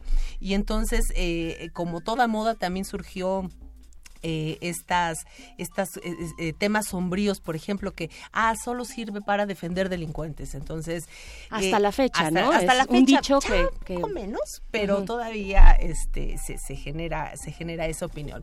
Entonces, sí es sí es una fue una institución fundamental para posicionar en la ciudad dentro de la agenda pública el tema de los derechos humanos y en todos estos años ha tenido un papel fundamental en, en su actuación quiero decirte que, por ejemplo, en la, Ciudad de México fue la primera ciudad, la primera eh, eh, eh, ciudad donde se elaboró un diagnóstico. Había un diagnóstico nacional previamente en materia de derechos humanos, pero en la Ciudad de México se hace el primer diagnóstico sobre derechos humanos en la ciudad. Y ese diagnóstico da lugar a que se trabaje el eh, programa de derechos humanos para la Ciudad de México. ¿Recuerdan el año? Sí, fue en el 2008, 2008, 2009. para un poco ubicarnos también este, temporalmente el, este avance. el programa y, y, fue fundamental. Yo creo que ahí lo que se logró es mayormente posicionar los derechos humanos como parte de la política pública en la Ciudad de México. Ya no solamente era un tema de que hay una institución y como es un asunto de pesos y contrapesos. Nosotros, eh, nosotros hablo Estado. El Estado actúa, la comisión hace el proceso de defensa en caso de encontrar aquí irregularidades y todo. Por primera vez se hace esta sinergia donde el Estado adopta este mecanismo como un eje, central y transversaliza en todas sus acciones de política pública los derechos humanos. Entonces, creo que en esta parte ha sido un gran abono la, comisión, ha colocado de manera puntual los derechos humanos dentro de la ciudad. Hoy la propia constitución es el ejemplo máximo de ello tenemos un marco normativo importante donde se garantiza los derechos de todas las personas, avances legislativos que esta ciudad ha tenido en relación con otras entidades. Eh, la, la, ciudad está posicionada en muchos temas muy particulares y entonces también eso lo que origina es que las comisi la comisión y las instituciones estén a la altura de esta ciudad cada vez eh, la ciudadanía también se convierte en un eje muchísimo más exigente de sus derechos, muchísimo más consciente de la garantía que debe ejercerse desde el Estado. Entonces, las comisión, la comisión en este caso tendría que ser una institución que acompañe en este mecanismo y junto con el Estado, pues trabajar por la máxima garantía de los derechos de todas las personas. Claro que no es cosa fácil porque la Ciudad de México es además eh, muy activa respecto a su sociedad organizada, ¿no? O sea, es un reto mayor. Es no quiero sonar centralista, pero es evidente que si hay una concentración mayor de sociedad civil organizada en esta ciudad, no significa que en otros lados no estén con una lucha constante. Pero también, este Ricardo Hernández Forcada, ¿qué, qué opinas tú de esta pues de esta comisión, ¿cuáles cuáles son estos alcances que le ves dentro de este contexto? Bien, me parece que la elección de la persona que será titular de la Comisión de Derechos Humanos de esta ciudad es la elección más trascendental que ha tenido en mucho tiempo, justo por lo que ya dijeron quienes me precedieron. En primer lugar, tenemos que por primera vez se da a partir de un mandato de la primera constitución que tiene esta, esta entidad federativa que se está transformando en un Estado y la comisión cambiará seguramente de nombre, tendrá que generarse su nueva ley y esto pues es una oportunidad histórica para hacer una revisión de su desempeño, de sus resultados, de sus alcances, para influir en su diseño institucional y mejorarla en beneficio de la ciudadanía. Eh, yo diría hay dos momentos clave que le precedieron, que fue la creación, la autonomía y hoy derivar una nueva eh, institución a partir de esta nueva constitución que como ya han dicho, tiene incluso nuevas atribuciones constitucionalmente eh, otorgadas. Eh, yo diría, pues tenemos que trabajar sobre la base de lo que nos ordena la Constitución y desde luego pendientes del resultado de las acciones de inconstitucionalidad que se promovieron por diversos actores. Eh, en segundo lugar, pues yo insistiría en lo que la ciudadanía tiene que esperar de esta institución como una entidad pública, autónoma, de derechos humanos que, puede, que tiene que tener una función de la palabra ombuds, ombudsperson, que significa mediación. Es acercar a las personas que habitan en esta ciudad eh, con sus autoridades para la solución de sus eh, pretensiones, lo que pretenden en sus quejas, lo que buscan al demandar del Estado sus derechos humanos, la Comisión debe ser eh, un vehículo para acercarlos y para ello tiene una serie de atribuciones legales que creo que deben de ejercerse de manera mucho más eh, eficaz. Eh, creo que además tenemos un segundo entorno que nos parece fundamental, que es eh, hay una serie de temas pendientes también en la, en la, en la comisión que deben de ponerse en marcha. Voy a mencionar dos de ellos, temas importantes de vanguardia, temas relacionados con el mecanismo en relación con personas con discapacidad. Esta ciudad tiene un desarrollo normativo espectacular claramente los últimos 20 años ha trabajado mucho por los derechos humanos a nivel normativo y a nivel de gobierno, pero en los hechos las personas no tienen un acceso efectivo y la comisión debe ser un instrumento para que esto ocurra. Otros temas, desde luego, que tengo yo en la agenda en relación con poblaciones vulnerables y temas importantes. Y yo traigo además pues una idea que quisiera después en otro momento desarrollar, que es trabajar para que no solamente los habitantes de la circunscripción eh, jurisdiccional del Distrito Federal, sino de esta gran metrópoli que involucra cuatro estrados tengan también la posibilidad de contar con garantías para ejercer sus derechos. Bien, eh, Juan Carlos, Hilda y Ricardo, permítanme, eh, antes de iniciar esta charla con ustedes, nosotros le preguntábamos a nuestro auditorio también si ellos habían recurrido en algún momento a la comisión o estarían confiando en hacer eh, uso de ella, ¿no? En el poder recurrir a ustedes en este caso. Y nos decía por acá, por ejemplo, MOV Popular, Navidad 203 nos reprimieron 2480, Tlalpan Sur, Pedro Mártir. La comisión casi afirmó que nosotros pusimos en riesgo a granaderos. También nos llamaron un radioescucha anónimo al 55 23 54 12 y nos dice ¿Qué piensa hacer la comisión ante situaciones de acoso laboral? Lo cual nos lleva a nuestra siguiente pregunta, Bere, que tiene que ver eh, con cuáles son los puntos más críticos para la vida democrática en la Ciudad de México que ustedes estarían apuntando desde esta Comisión de Derechos Humanos de la Ciudad de México. Y les propongo que para que podamos agilizar este tipo de preguntas e intervenciones pongamos un tiempo de un minuto por intervención. Entonces, volvemos a iniciar contigo, Juan Carlos. Eh, bueno, yo una de las primeras cosas sería eh, reconocer justamente lo que ya han dicho el, México, Ciudad de México diversa, Ciudad de México plural, ¿no? Y que la comisión justamente no solo reforzar aquellos voces que ya se han hecho escuchar de, de, de personas que pertenecen o, so- o están en sectores de población en situación de vulnerabilidad por discriminación, sino darle voz a los que son que están sin voz, ¿no? Porque el, eh, hay organizaciones, digamos, movimientos feministas, de derechos humanos de las mujeres, grupos de LGBTTI que ya ya tienen un lugar, ¿no? Que digamos no por eso no hay que escucharlos y, deja- y integrar a todos esos debates, pero hay muchas poblaciones que son eh, excluidas de nuestra ciudad todavía al día de hoy que requieren justamente que alguien les dé esa voz, ¿no? Y, ese sería justamente uno de los roles fundamentales en este- para la democracia de la ciudad, para fortalecerla, eh, el que esté ahí la comisión. Y el otro es que la comisión eh, busque fortalecer las otras instituciones, ya sean autónomas o de gobierno, que se tienen que crear o que se van a transformar. Llámese fiscalía eh, de, ¿no? La, la- la encargada de perseguir los delitos, llámese fortalecer un sistema anticorrupción, etcétera. Que tenemos un paquete eh, eh, pues enorme enfrente con todos estos temas de corrupción, de fiscalía, fiscalía que sirva, ¿no? Que van desde el nivel federal, pero que también tendrán que aterrizar a nivel local, por supuesto. Hilda, ¿qué opinas tú de estos puntos críticos? Mira, dentro de los puntos críticos me parece que también es importante destacar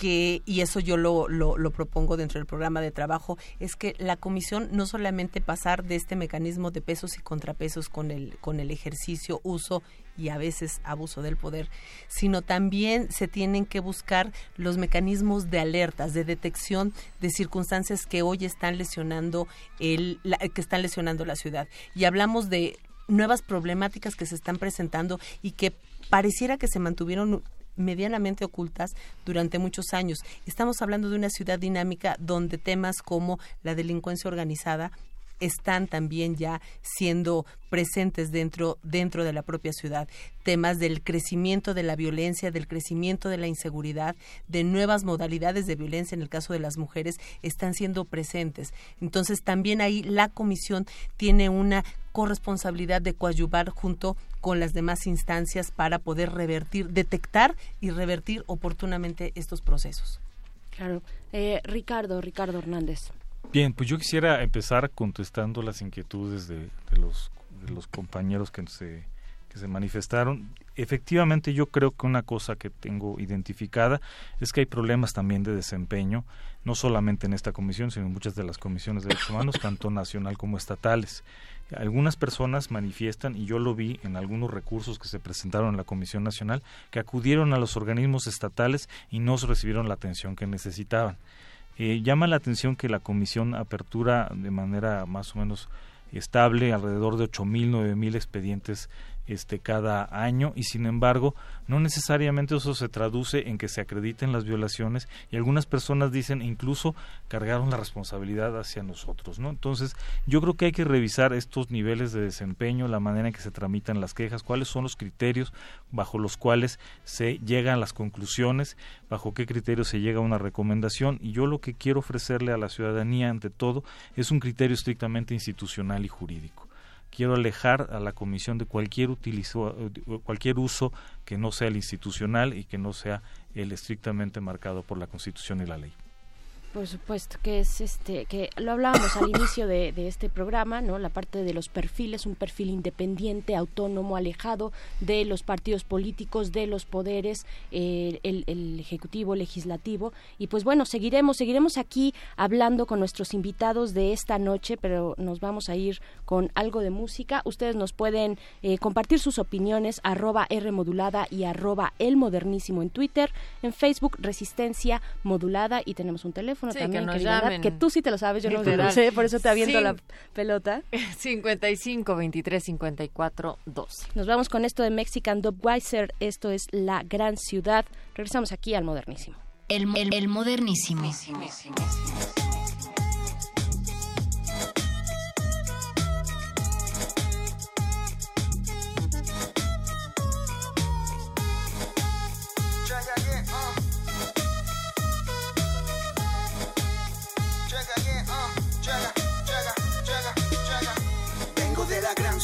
Aquí es donde me gusta siempre estar.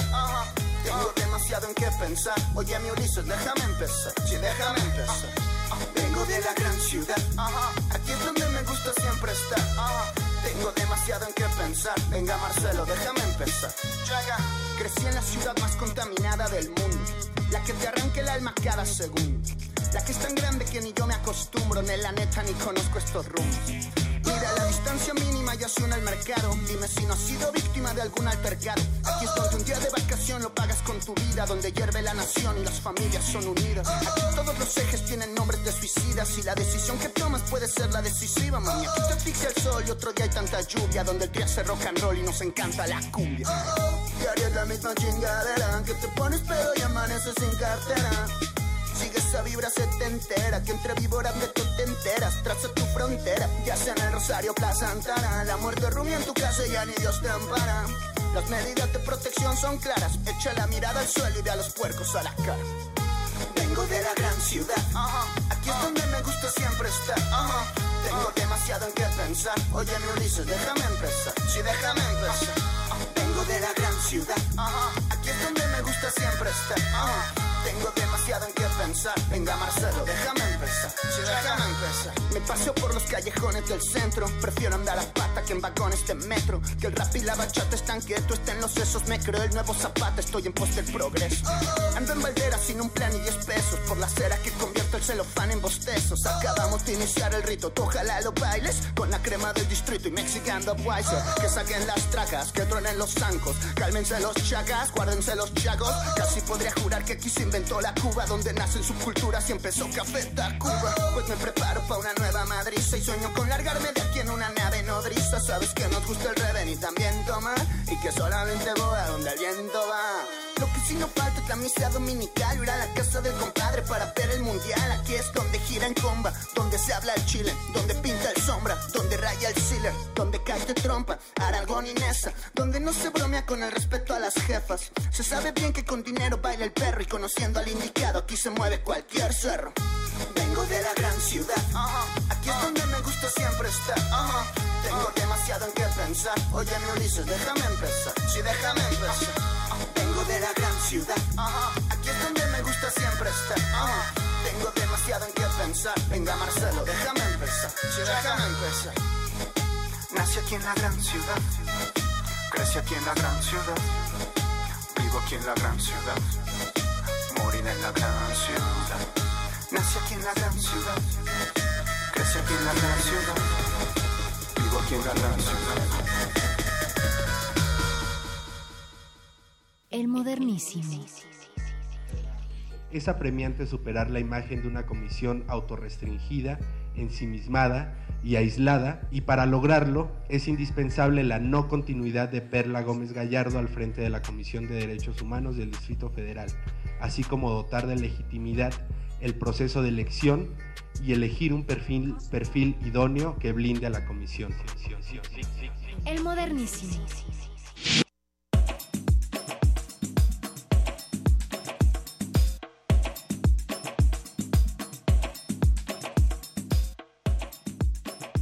El modernísimo prometió candela esta noche porque estamos platicando con tres de los doce aspirantes a presidir la Comisión de Derechos Humanos del DF o de la Ciudad de México, con Juan Carlos Arjona, con Hilda Telles y Ricardo Hernández Forcada. Así es, querida Natalia, auditorio, pues seguimos aquí eh, y a la parte, yo quisiera que a- abordáramos ya la parte pues crítica de este proceso, que nos contaran pues sus observaciones respecto a la actuación pues del último periodo eh, preside Perla Gómez que también se está eh, es parte de estos 12 de estas 12 eh, candidatos y candidatas a la Comisión de Derechos Humanos del Distrito Federal. Así es que eh, también hay por ahí querida audiencia un hashtag que pueden revisar no más trato selectivo. Díganos ustedes pues qué, qué, piensan qué piensan al respecto de estas críticas fuertes que Perla Gómez se le ha pues señalado de no ser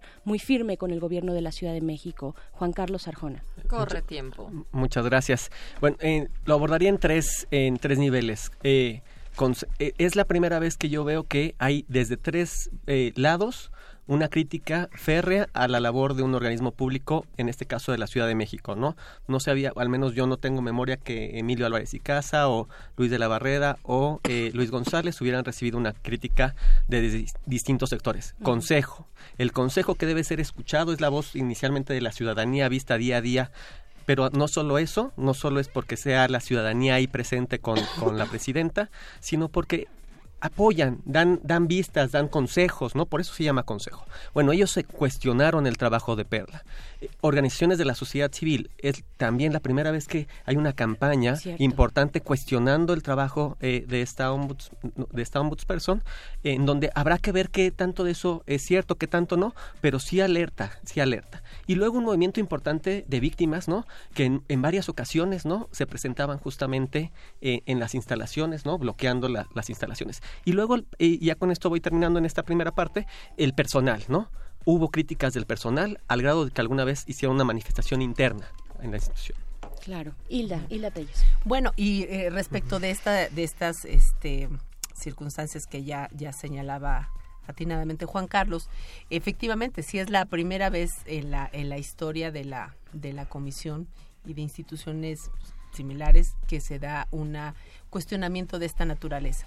Y, y habrá que estar atentos pues a estos argumentos que está señalando pues las propias organizaciones de la sociedad civil como esta pérdida o, re- o- restar la autonomía de la comisión que ahí es mi punto focal. La autonomía de la comisión es fundamental. Hay dos puntos en el actuar de la comisión. El que eh, el que sus resoluciones la firmeza en ellas el que la, a- las autoridades puedan intervenir, dar cumplimiento y todo, está basado en su autonomía. La autonomía de gestión es fundamental y el tener esta comprometida a ciertos tiempos o ciertos espacios, que ha sido la crítica de las organizaciones, eh, el, el no emisión de recomendaciones en su momento oportuno, sino dejarlo más a los tiempos políticos, pues es un tema que se debe que se debe cuidar. La comisión de- tiene un papel fundamental, como ya lo señalábamos, y la oportunidad y la eficacia es una eh, eh, obligación natural de esta institución. Ricardo. Yo quiero asumir un compromiso de revisar el planteamiento sobre no más trato selectivo. Ellos hablan de que a pesar de que la comisión recibe entre 8 y 9 mil expedientes por año, está presentando 16, 17 recomendaciones en el mismo lapso y que el resto de los asuntos fundamentalmente se resuelve por falta de elementos o por resolución durante el procedimiento y que no hay criterios claros para que esto se determine de esa manera.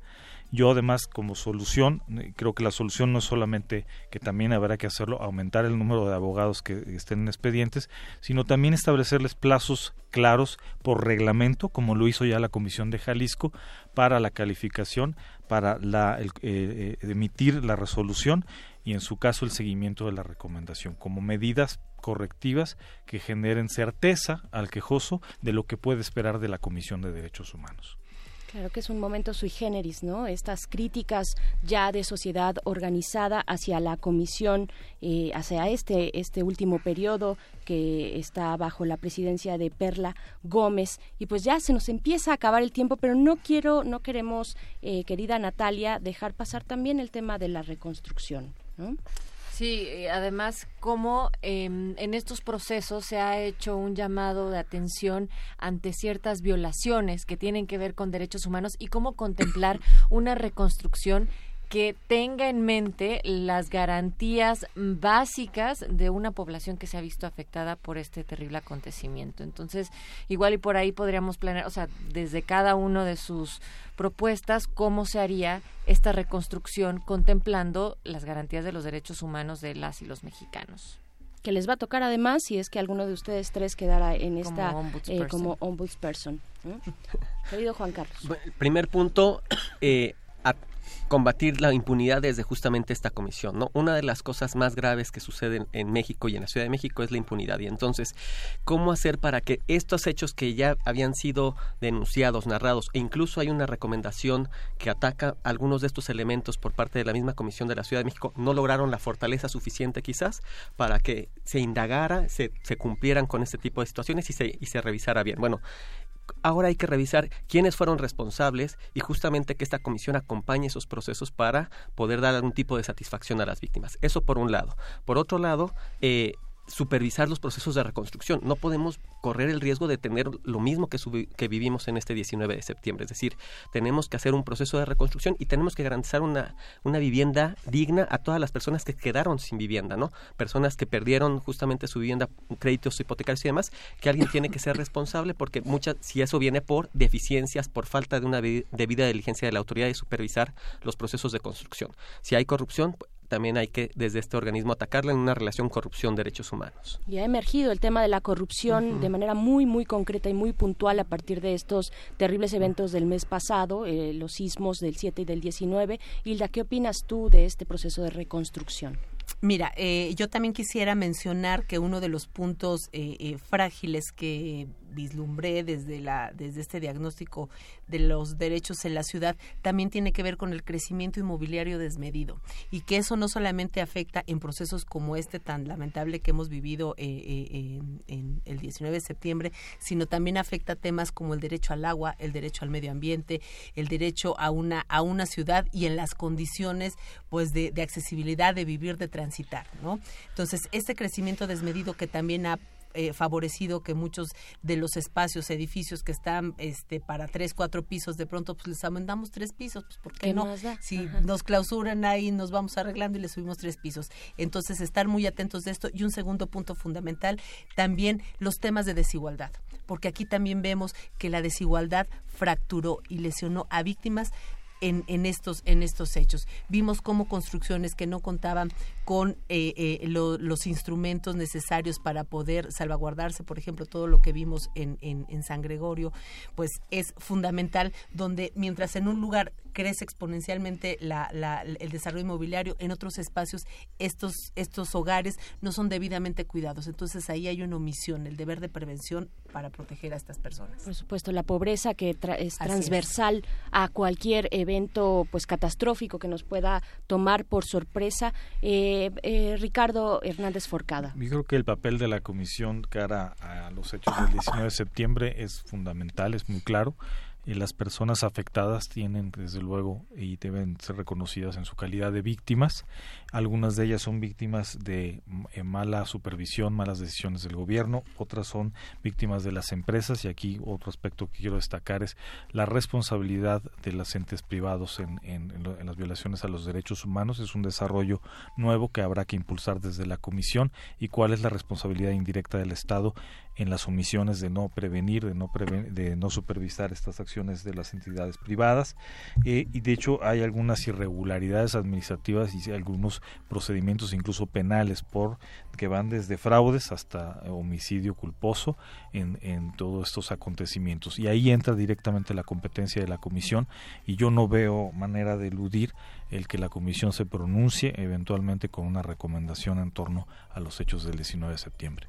Claro, de un proceso que además algunos expertos dicen durará por lo menos tres años o alrededor de tres años, así es que eh, es un trabajo pues eh, complejo, querida sí, Natalia. Y además que es un tiempo estimado bastante aventurado, diría yo, porque planteábamos hace unos días cómo todavía hay personas damnificadas del 85, entonces decir tres años, ojalá que sea en ese plazo, además de todos los otros daños que no están contemplados dentro de las cifras, dentro de los números que se están dando estos 45, pues no va a contemplar otras cosas que también forman parte de las afectaciones por el 19S. Claro, pues ya nos queda eh, tiempo suficiente para que ustedes eh, cierren, cierren con algo. Tenemos unos como unos cinco minutitos para los tres. Así es Eh, que tema menos, libre. así es que, por favor, con qué cerrar y, por supuesto, agradecerle su presencia acá.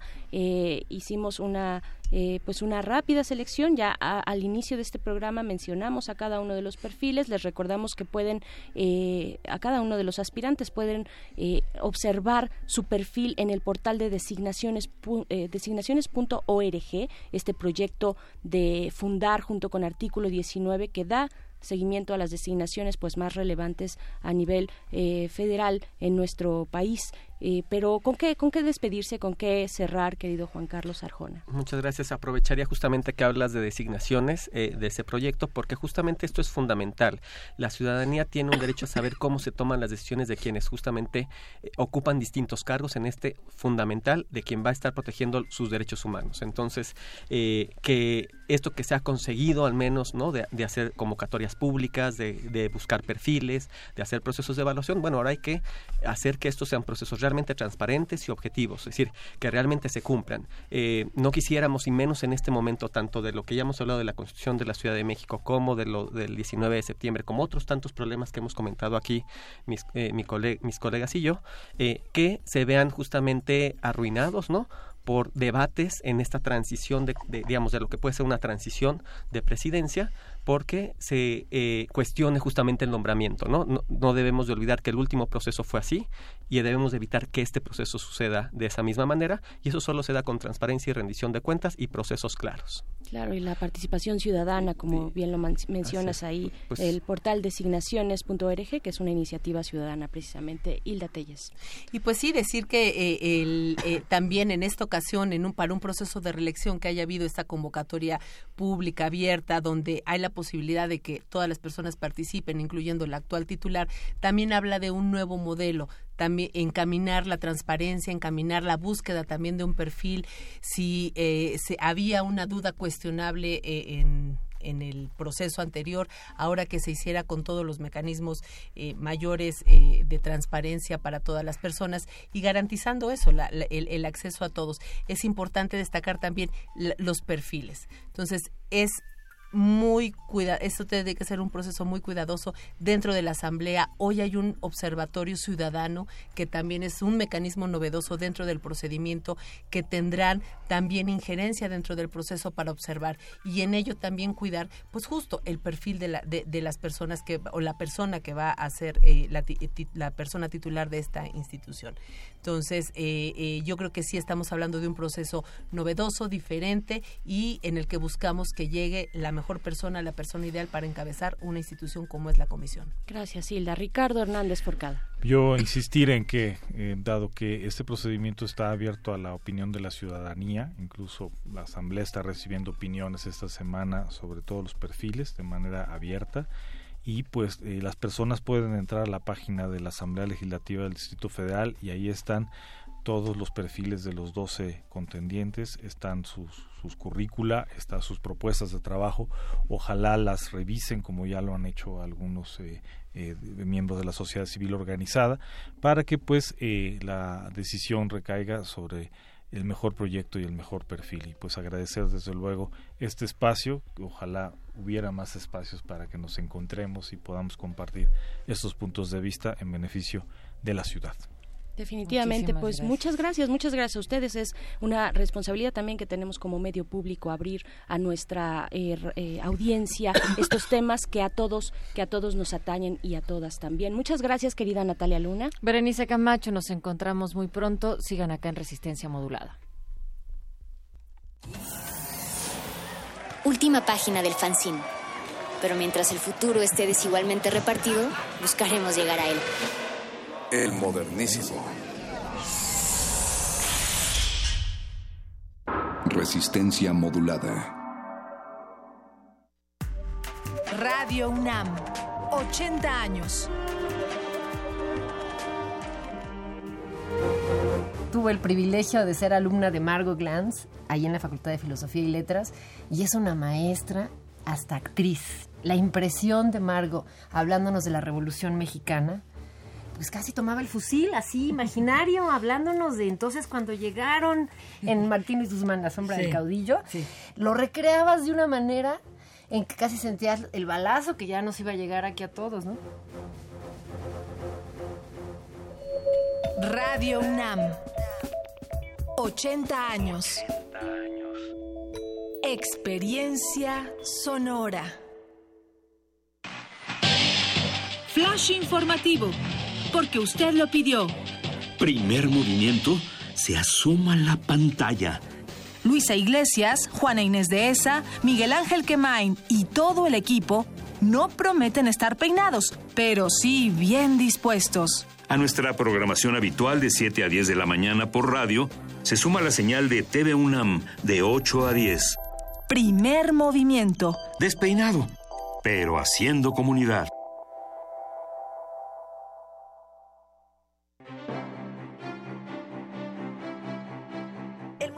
Arte Carrillo Gil exhibe la exposición Sul Solar, Panactivista, con más de 100 piezas entre acuarelas, témperas, objetos, documentos y libros que muestran las búsquedas de un artista utópico y vanguardista e irrepetible, cuyo nombre real fue Óscar Agustín Alejandro Schultz Solari. Sul Solar, Panactivista, se puede visitar en el Museo de Arte Carrillo Gil, Avenida Revolución número 1608, San Ángel, Ciudad de México. La Universidad Nacional Autónoma de México informa. La Facultad de Medicina ofrece asistencia psiquiátrica y psicológica a todas las personas que presenten problemas emocionales a consecuencia del sismo. Las personas que deseen una valoración, favor de presentarse a partir del sábado 23 de septiembre en el Departamento de Psiquiatría y Salud Mental, ubicado en el circuito exterior de Ciudad Universitaria. El horario de atención es de 10 de la mañana a 6 de la tarde. Informes a los teléfonos 56 23 22 91 y 56 23 21 27. Universidad Nacional Autónoma de México. La Universidad de la Nación.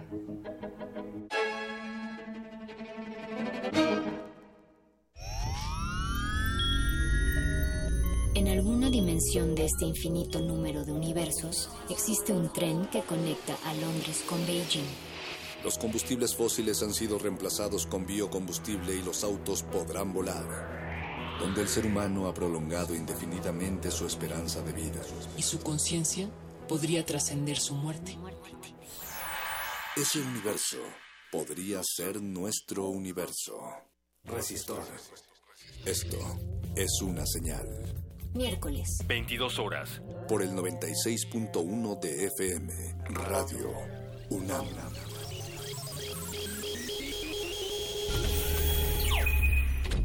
Tres años después, ¿cómo nos mantendremos frescos? Próximamente, en Resistencia Modulada. El sexto cachorro de la sexta camada del sexto can de la jauría negra nació bajo la insignia de una luna teñida de sangre. Una noche a la semana, el bestia muchacho necesita abandonar su guarida y reclamar un espacio radiofónico para calmar su sed de violencia, bebidas energéticas y música. Metálisis. El programa con el núcleo más duro de la radio universitaria. Resistencia modulada. Tercer aniversario. Radio UNAM. Experiencia sonora.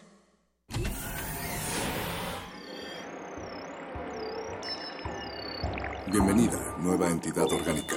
Relaja tus oídos mientras procedemos a analizar tu sistema. Estás a punto de integrarte a una red que conecta al sonido con el conocimiento. Acceso permitido. Por favor, respira, relájate y prepárate para la abducción. Resistor.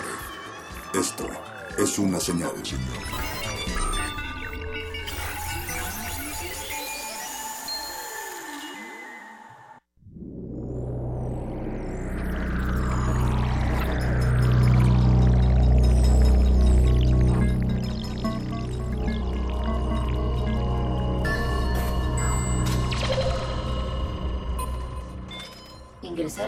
Código de emisión. 1, 1, 1, 0, 1, 7, N, 1, 4, 0.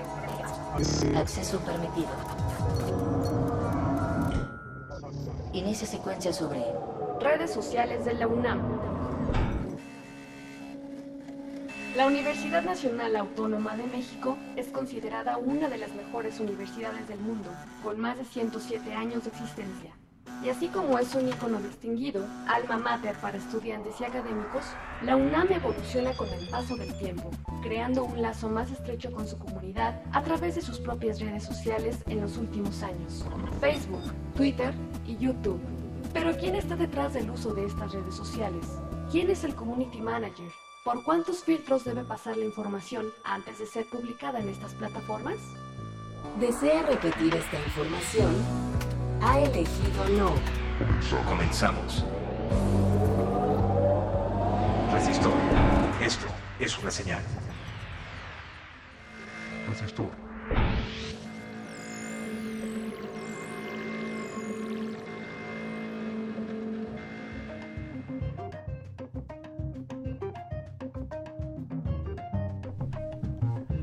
Bienvenidos, Radio Escuchas, a este resistor, la sección favorita de ciencia y tecnología de Radio UNAM, que ya lo hemos dicho, la estación de radio favorita de la Universidad Nacional Autónoma de México, que hemos dicho también que es la Universidad Nacional Autónoma favorita de este país.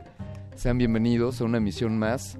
Estamos en la emisión por ahí de las 140 de este resistor que se acerca en algunos meses a su tercer año. Me acompaña aquí un, un, un pues una Fembot. Eloisa Gómez, ¿cómo estás? Buenas noches a todos ustedes, mis queridos radioescuchas. Muy buenas noches, Alberto Candiani.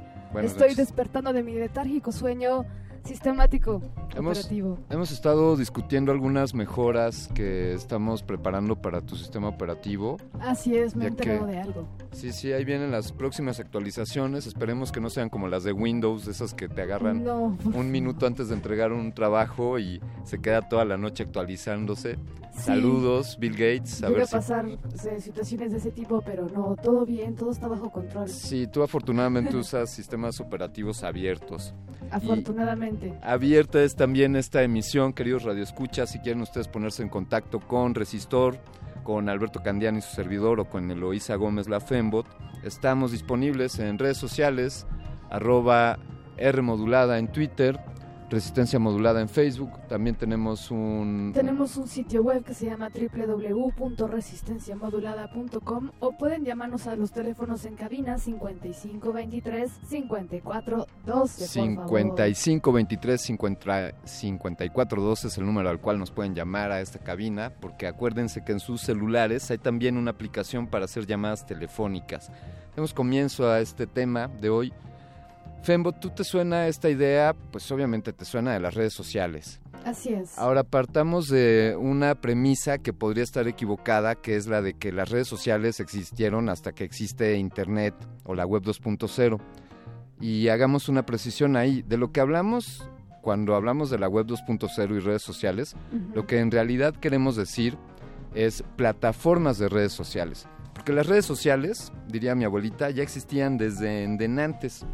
Es decir, eh, los grupos en los que te desenvuelves, una familia es una red social o un grupo en la escuela. Una plaza en, en medio de un pueblo, de un barrio, es, es una red social, Alberto. tus amigos de, de tu barrio, de tu colonia, Claro, o claro. en el caso tuyo, pues, pues los, las otras fembots y androides que salieron en, en tu edición. Nosotros creamos también redes sociales más allá de, de su comprensión humana que están ahí en la web 2.3, incluso ya están ahí presentes en esa parte invisible, pero bueno, es muy difícil ahorita de explicarles a todos ustedes. Estamos hablando de lo que son las redes sociales Eso entre es. seres mortales. Eh, exactamente. Eh, Web 3.0 quiso decir la Fembot es parte de las actualizaciones que estamos en las que estamos trabajando. Y sí, hablamos de plataformas de redes sociales que se me ocurre cómo podrían haber sido antes de estos nuevos sistemas. Pues quizá eh, personas que se reunían por algún interés común Claro. o El sé, hecho de que se reunía, el hecho de reunirte tú con tus, con tu grupo de amigos en una cantina, en un bar, estás creando ya una red social, estás ya creando una, un conjunto de, de información alrededor de un grupo de personas y eso ya para mí cuenta como una, un fenómeno social que se está acercando a lo que es una red social. Entonces, eh, lo, interesante de esto es que ahora ya, ya ha llegado a los medios de comunicación digitales y es por esto que las instituciones como la Universidad Nacional Autónoma de México ha también alcanzado estos caminos para llegar a la comunidad universitaria y poder comunicar en tiempo real todo lo que está pasando en sus instalaciones y en otros campos. Y yo creo que estamos en una era donde cambia, una red social cambia cada año. Yo me acuerdo que hace unos ayeres, cuando yo era un pequeño chip, este, una red social podía durar mucho tiempo y o sea, podía, o sea, variaba y tardaba un tiempo en variar, pero creo que ya hay tantas posibilidades que estamos, eh, ya, ya estamos insertados dentro de las redes sociales sin quererlo. Incluso las personas que, que, que tienen esa analfabetización digital están inmersas dentro de las redes sociales de alguna forma. Ya nuestra vida está digitalizada a través de estos medios y bueno, pues esta noche tendremos estos eh, expertos que nos van a platicar un poco más sobre cómo se comporta la UNAM ante estos medios. Esencialmente el tema de hoy es redes sociales en la UNAM. Desde luego estamos hablando de las redes sociales de la casa, de nuestra casa, de la casa de Radio UNAM pero también destacamos estas redes sociales por su notable, por su notable y destacado trabajo, por la cantidad de seguidores que tienen en cada una de sus plataformas, por los mensajes y la estrategia que están eh, desarrollando en estos espacios. Seguramente tienen pues un equipo de especialistas para atender los distintos mensajes, cómo los diseñan, cómo los planean, sobre qué temas hablan. Decías algo muy importante, Loisa, eh, comunicación comunicación en tiempo real sobre todo lo que sucede en la universidad. Cuidado, esa es, eh, es una misión no, no sencilla. Imagina la cantidad de eventos que suceden en la universidad, la cantidad de temas que sobre los cuales hay que discutir desde, desde algo que destacar en, el ámbito académico, eh, un evento cultural, o incluso ahora pues la pues el gran papel que jugó la universidad también en la asistencia de distintos eventos relacionados a a los sismos que aquejaron esta ciudad y otras entidades del país. Desde luego, la labor de un equipo de gestión de redes sociales para una institución del tamaño de la Universidad Nacional Autónoma de México no es poca cosa y es por ello que le hemos dedicado esta emisión esta noche en Resistor. Pues vámonos con este tema sobre pues qué va a pasar, ¿no? ¿Qué, qué es lo que va a pasar con las redes sociales de, de la UNAM? Eh, ¿Habrá otros medios de comunicación próximamente? ¿Y, cuál es la responsabilidad? ¿Qué te gustaría preguntarle a los, a los responsables de las redes sociales de la UNAM? Te voy a decir, por ejemplo, a mí qué me gustaría preguntarles. Me gustaría preguntarles cómo toman la decisión de qué mensajes transmitir. Claro, ¿cómo actuar ante una situación crítica? Eso preguntarías. Justamente. Ah, pues ¿Cómo, comunicar ante una situación crítica? Muy bien, preparemos, preparémonos con esas preguntas y si les parece, si te parece bien, Fembot y a la producción, después de este corte, después de esta rola, entremos de lleno al tema con nuestros invitados. Claro que sí, en este momento estoy poniendo play y van a escuchar Tam Tam Go, Atrapados en la Red, grabado por Virgin Records en el 99. Resistor, esto es una señal.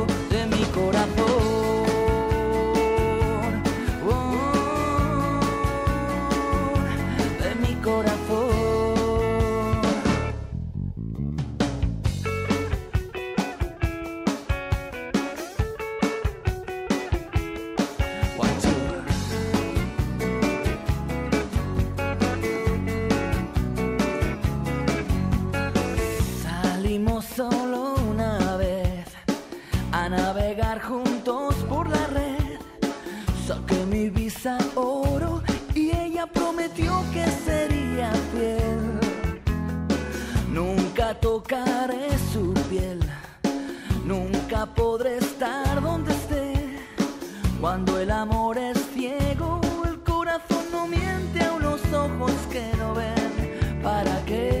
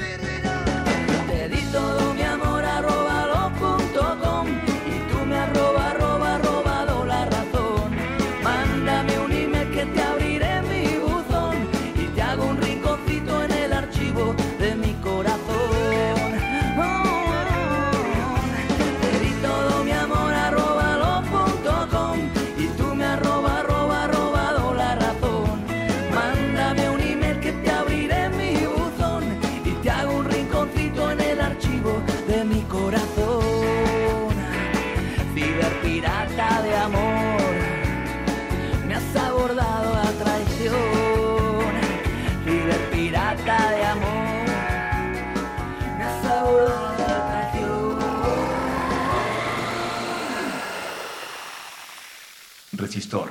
Esto es una señal.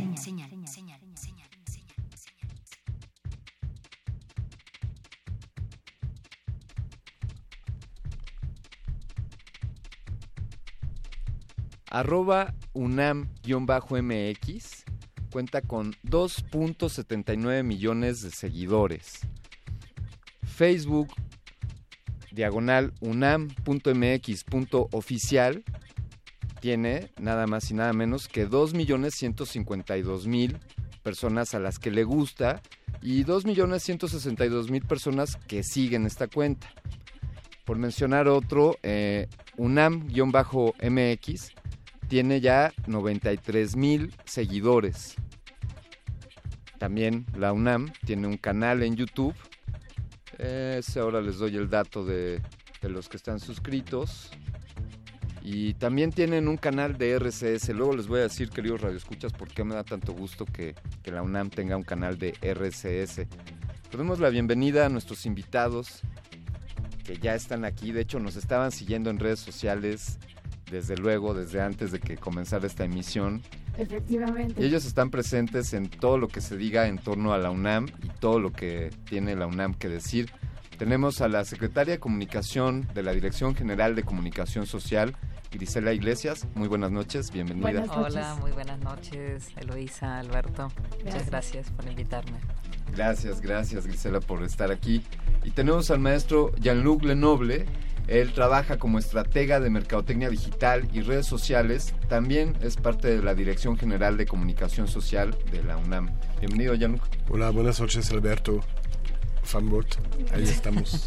Ya, ya, Jean-Luc es ya gran amigo de este resistor, ya ha estado en varias. Ya, ya socio del resistor. Así es, un, uno de los padrinos. Perfecto. Eh, desde luego, qui quizá no esté de más hacer la, la pregunta, eh, quizá sea una verdad de perogrullo, pero ¿por qué el interés de la Universidad Nacional en tener presencia en las redes sociales y por qué elegir esas redes sociales? Bueno, eh, la verdad, la, universidad ha llegado tarde a las redes sociales. Este, las redes sociales son una herramienta de comunicación que, que ahí estaba, que estaba desde hace muchos años y la verdad la universidad no había hecho un uso oportuno eh, de, esta gran herramienta. Eh, en otras áreas del conocimiento o de la tecnología, la universidad es puntera, es de avanzada, marca tendencia y creo que en el tema de, comunicación digital se fue incorporando de una manera tardía. Eh, Jean-Luc y yo empezamos a trabajar en la universidad en, otra área distinta de la que estamos ahora, empezamos a trabajar en, Cultura UNAM. Eh, y eso fue como por el año 2007 más o menos. Y ahí empezamos como a hacer nuestros, este, nuestros primeros pasitos, nuestros pininos en, todos estos temas y vimos cómo la universidad se fue integrando a, este mundo y fue haciendo uso de, estas herramientas de tecnología. Pues yo te daría vuelta la pregunta, o sea, ¿por qué hacemos uso de estas redes sociales? O sea, ¿por qué no? O sea, sería eh, una tontería no hacerlo. Este, tenemos que estar ahí porque somos una somos una universidad que, que en todo lo que se propone la universidad tanto en, en, cultura como en ciencia como en humanidades, eh, se propone estar a la vanguardia y no podría no estar a la vanguardia en temas de comunicación. Eh, las redes sociales son uno de esos, de, esos temas en los cuales la, universidad no podría dejar de estar eh, adentro, ¿no? Inmersa. Entonces, pues son, son, una herramienta poderosísima y, ahí, la razón fundamental es porque ahí están los jóvenes ahí está la gente en general, ¿no? O sea, podríamos decir, eh, digamos, haciendo a un lado la definición de qué es la gente, ¿no? ¿Quiénes son la gente? Porque pues habrá muchísima gente que son millones que no están en las redes sociales, ¿no? Habrá millones de campesinos y gente que o, gente de muchísima índole que no está en las redes sociales, pero efectivamente un sector muy importante de asociado a una comunidad como es la, universidad, pues están en las redes sociales, entonces eh, es un deber. O sea, ¿por qué? Pues porque debemos de. Es, yo, creo que, que así es.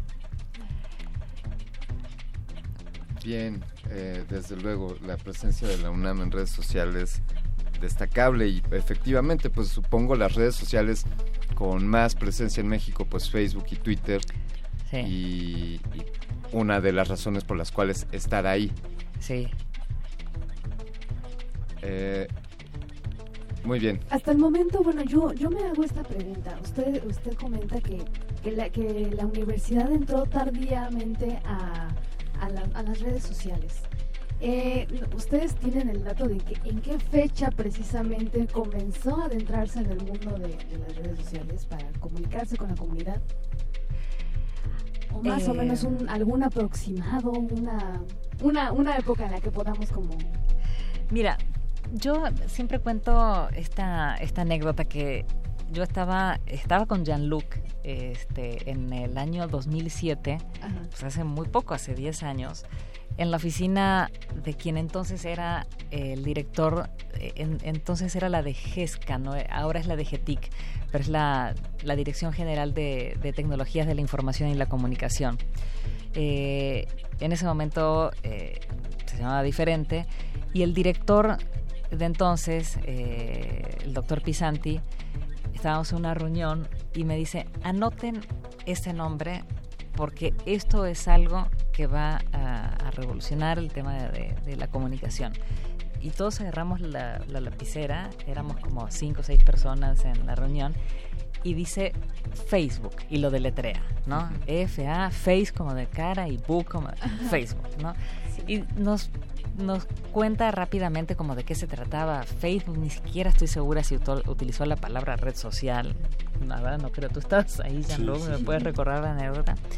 Este, y durante mucho tiempo, o sea, yo de inmediato me metí, este, y, durante mucho tiempo mis únicos amigos eran Jean-Luc y el doctor Pisanti, este, y creo que a ti te pasaba lo mismo, este, y el doctor Pisanti quizá tenía dos amigos más.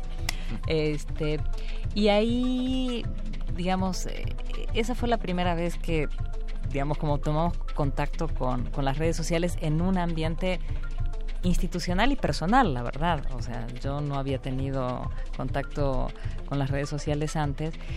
Y un año después, en el 2008, empezamos a, experimentar, a explorar las redes sociales en Cultura UNAM, digamos, estando eh, yo a cargo de, la comunicación en el área de, de difusión cultural y Jean-Luc también fue siempre mi este, mi fiel amigo, socio y aventurero en, este, en, toda esta cuestión. Pero sí fue en la, en la UNAM 2008 este, que empezamos con esto. Y realmente en ese momento Cultura UNAM fue, fue vanguardia dentro de la universidad.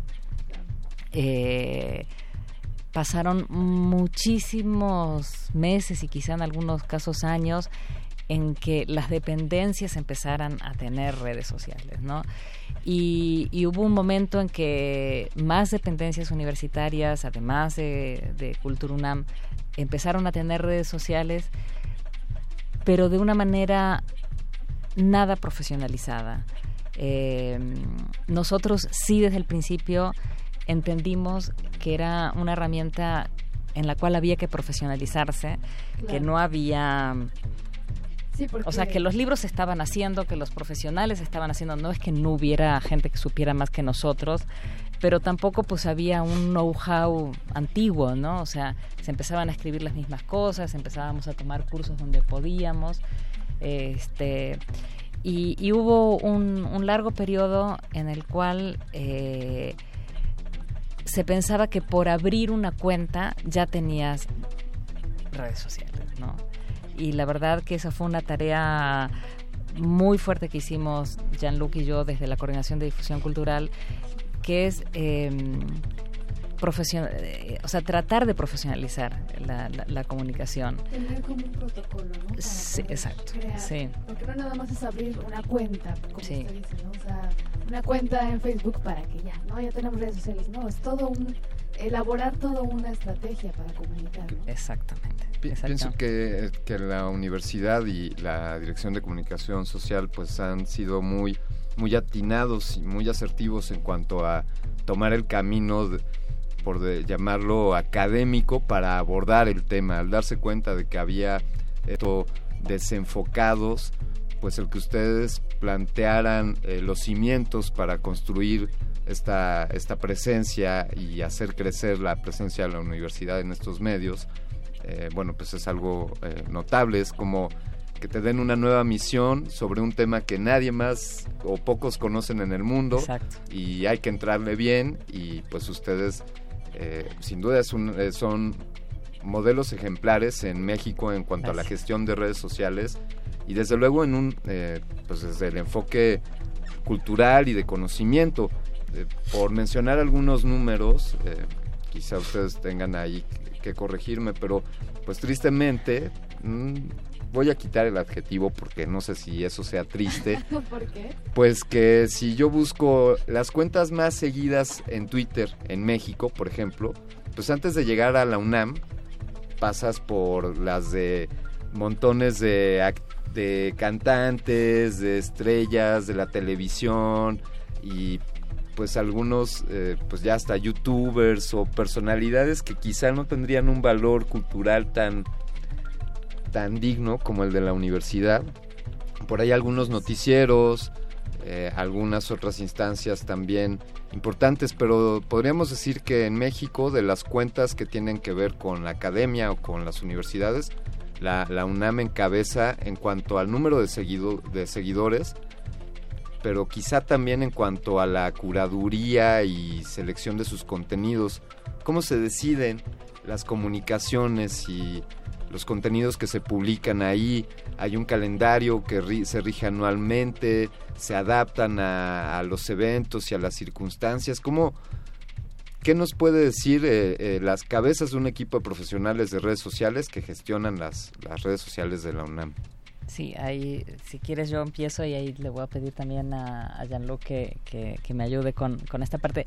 Efectivamente, eh, sí somos de las instituciones académicas y culturales eh, que, que mayor número de seguidores tenemos este, y, que también en, en, otros valores, en otros indicadores este, que son importantes en las redes sociales también estamos, estamos muy, muy, muy por encima, afortunadamente.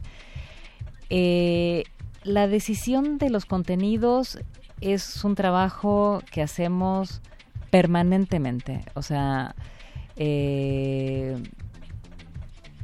tenemos dos reuniones semanales en las que hacemos eh, revisión editorial de los contenidos. Tenemos equipos de investigadores que investigan diferentes tipos de temas ellos proponen contenidos y en una junta los valoramos y decidimos cuáles sí y cuáles no van.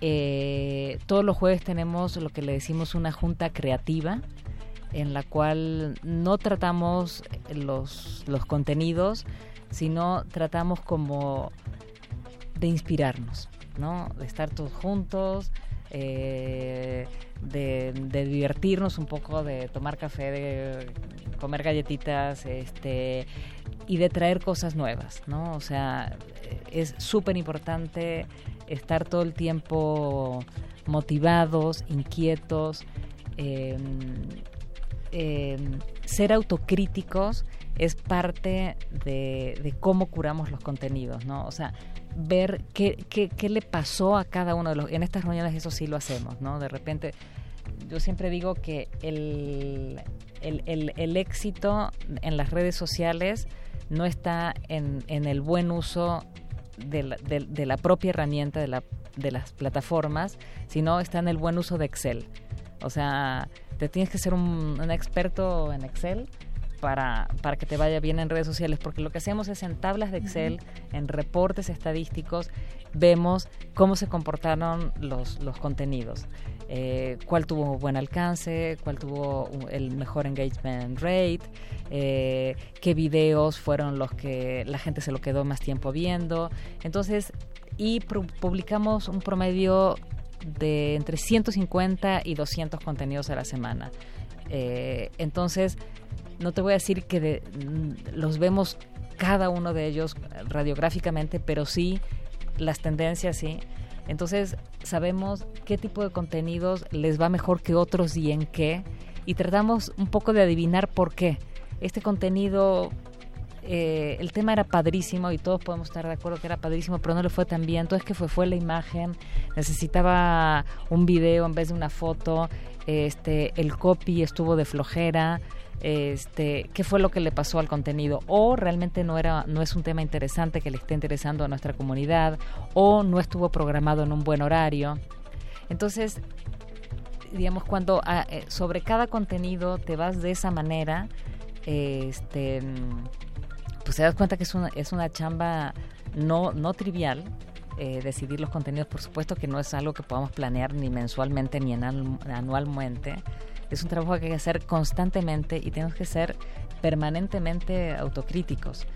Eh, y bueno, si quieres, te invito, Gianluca, que nos digas cómo es nuestro equipo de trabajo, qué áreas tenemos y todo, y cómo llegamos desde el paso uno a, eh, publicar un contenido. Esto es todo el reto. O sea, lo primero es cómo le robas seis segundos de atención a una persona que tiene entre 18 y 24 y que está viendo varias redes sociales y varios medios en el mismo tiempo es muy diferente de como lo hacíamos antes, ir a comprar un periódico, sentarse en una cafetería, comprar un café y terminar el periódico en media hora antes de ir a, hacer sus actividades, ¿no? Aquí tienes cuatro, cinco segundos para captar la atención de un, de, un joven, un chavo en nuestra comunidad, para, para enamorarlo sobre nuestros contenidos. Entonces, lo que dice Gisela sí es muy importante. Cuidamos mucho el, el interés que puede tener los contenidos para jalar su atención, ¿no? Y cuando ya jalamos su atención, este pues sí los tenemos como una especie de triángulo de éxito que es uno educarlo, que es un, una de las razones principales, que es qué se está haciendo en su carrera, qué más carreras hay, qué tipo de cursos, talleres puede tomar, ¿no? Pero más que eso, lo que queremos en las redes sociales como objetivo para la comunidad es posicionar la UNAM a través de contenidos de valor. Bien saben que desde hace muchos, muchos años eh, los investigadores de la UNAM son buscados por los medios de comunicación para opinar sobre ciertos temas, ¿no? Es como el valor de la UNAM en México, ¿no? Entonces lo que queremos es posicionar la UNAM en ese sentido, es poco desarrollar el, el, orgullo UNAM a través de nuestros diferentes contenidos este, para captar su atención y, y en el mismo tiempo inspirarlos este, y entretenerlos. Y esto es una parte que sí nosotros tomamos en cuenta. No somos cuentas acartonadas porque esto no funciona. La red social de la UNAM no es una red social de avisos clasificados. Sí tomamos y, y publicamos contenidos que pueden ser de interés, aunque están en la periferia de la, de la educación hasta un poco en la periferia de la UNAM, ¿no? Dar un poco un estilo de valores de la UNAM a través de esos contenidos. Y, y, y gracias a eso sí ya podemos como abrir una puerta de atención hacia los chicos y, y sí hablar de contenidos mucho más profundos. Pues muchas aristas en torno a, al tema de las redes para, para la UNAM. Eh, cuéntenos alguna sorpresa, una, alguna publicación que no hayan esperado que tuviese tanto éxito y que lo haya tenido quizá, o algún caso que hayan visto ahí algo que no esperaban que sucediera y, que detectaron que sucedió. Yo recuerdo una y, no fue en la cuenta de, de la UNAM, la, la, la, que administramos ahora, que es la, la, institucional, sino era la de Cultura UNAM. Eh, subimos una, o sea, me acuerdo que yo llegué a, la oficina de, de mi jefa, la, doctora Teresa Uriarte, entonces era la coordinadora de difusión cultural, y estaba la, la, directora de la Facultad de Veterinaria, uh -huh. acababa de nacer un puma, este, de, de, de, de nuestras pumitas, o sea, de animal, ¿no? Sí. Este, claro. y, y, y, lo traía, era muy cachorrito, no sé si tendría un mes, algo así, era, un, era como un gatito este bellísimo. Y la verdad que no sé por qué creo que había algo pero este la cuestión es que yo llego a la oficina de mi jefa este y ahí estaba ella con la directora de la facultad de veterinaria y, y el pumita pues entonces este yo llamo al fotógrafo a Barry le digo que saque unas fotos este etcétera y subimos una foto, eh, creo que en, entonces todavía no tenía nombre, ya luego no sé si se fue Yari o no sé qué, porque ya luego nació otro después, pero bueno, eh, no, no, me acuerdo qué puma era. Eh, y subimos una, pues un, foto de, del pumita y un contenido así muy simple, y aquí pues otro puma, no sé, algo así como invocando al orgullo UNAM. Y tuvimos realmente una de las pocas crisis que tuvimos en, la cuenta de Cultura UNAM, porque se nos vinieron encima cañón por el tema de protección de los animales y que como la universidad eh, usaba los animales, sí. etcétera, ¿no? Y la verdad digo, la, la, crisis existió, evidentemente algo no lo debimos saber. O sea, si tienes una crisis es porque no la previste, ¿no? O sea, sí. entonces, pues la culpa fue nuestra, ¿no? Pero bueno, tú me pediste un ejemplo, te doy sí, ese, pero digamos sí quiero hacer la aclaración de que la universidad tiene a los pumas que tiene y a otros animales grandes en unas condiciones maravillosas para un animal, ¿no? O sea, son animales que fueron la parte de una estrategia de estudios de, de ciertas especies, en ese caso los felinos, hay otras especies grandes, eh, viven en hectáreas, este, Digo, no, no, no viven en finalmente en la sabana africana, este, pero no, no, no, no son, eh, digamos, un animalito que se lo lleve los domingos a, a, a la cancha de fútbol, ¿no? Claro. Este, todo eso hubo que explicarlo, pero yo me acuerdo de esa, no sé si tú tengas alguna otra, Jean-Luc, que recuerdes. Pues a, siguiendo hablando de animales, hay una cosa que sí me sorprendió mucho y esto fue la pauta para entender un poco cómo funcionan las redes sociales. La primera vez que pusimos una foto en Instagram, que es una cuenta que tenemos desde poco menos de un año y que ya casi llega a los 100 mil, pusimos una foto de un perrito a frente de las islas, se veía atrás rectoría. y entendimos que eh, hay cosas más importantes en la vida, son los perritos, para conseguir atraer los usuarios, ¿no? Y es interesante porque ya cuando los atraes, ya los puedes ir trabajando para, para ofrecer contenidos. Yo diría que un poco lo que hacemos es un concepto que ya existe en marketing que se llama el love marketing, que es pero es mucho más difícil que conseguir, que ligar, como bien decías, en un otro, en una cafetería, en redes sociales prácticas, ¿no? Que es, tienes seis segundos para enamorar, o sea, y intenten ustedes enamorar a una chica, un chico en, seis, segundos, ¿no? Eh, menos si tienen un cuartazo y nomás se quitan la camisa y ya, ¿no? Y ya cuando entras en redes sociales es como ya cuando te casas o ya cuando vives juntos. Entonces empieza el problema de los calcetines, del armario, de la cocina, y empieza todos los conflictos. Y es lo que hacemos. Jalamos, atraemos a la gente y después empieza el diálogo, porque es bien importante, como bien decías, las publicaciones que hacemos, lo que nos sorprende es la reacción, es decir, no solamente es publicar, pero cuando se entabla una conversación. Y esto eh, creo que es un, un objetivo sumamente importante que tenemos. Sin duda algo de lo cual hablar es cómo se generan estas conversaciones más allá de únicamente estar publicando, eh, haciendo publicaciones, compartiendo contenido, sino la interacción que esto genera. Eh, vamos a hablar más al respecto después de, esta pieza que hemos preparado para ustedes. Les recordamos que estamos en Resistor hablando sobre las redes sociales de la UNAM. Estamos en compañía de Jean-Luc Lenoble y de Grisela Iglesias. Ellos son las cabezas de este equipo que, que coordina a las redes sociales en la UNAM y vamos a escuchar ahora un byte de resistor. Byte de resistor. Investigadores están usando el sonido para hacer levitar líquidos. Este método permite que la humedad se evapore sin contacto con la ayuda de altavoces encima y por debajo de los pequeños nódulos de líquido que emiten ondas acústicas que chocan y crean una fuerza neta que cancela por completo la fuerza de gravedad, dando lugar a la levitación instantánea de las gotas de líquido. Además de que estos estudios llevarían a varias líneas de investigación, esto revolucionaría la forma en que se desarrollan los medicamentos en el futuro y permitiría a los investigadores trabajar con materiales más puros cuando se trabaja con medicamentos sensibles para la cura de una enfermedad. Esta información fue obtenida de Explorist. Byte de resistor. Resistor. Esto es una señal.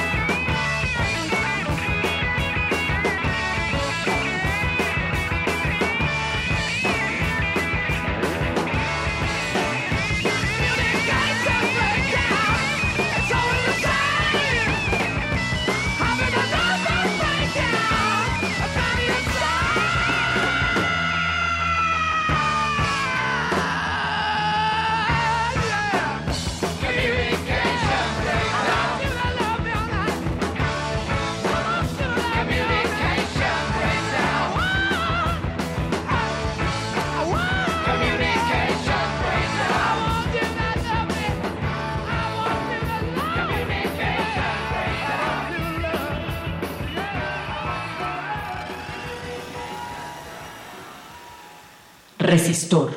Esto es una señal.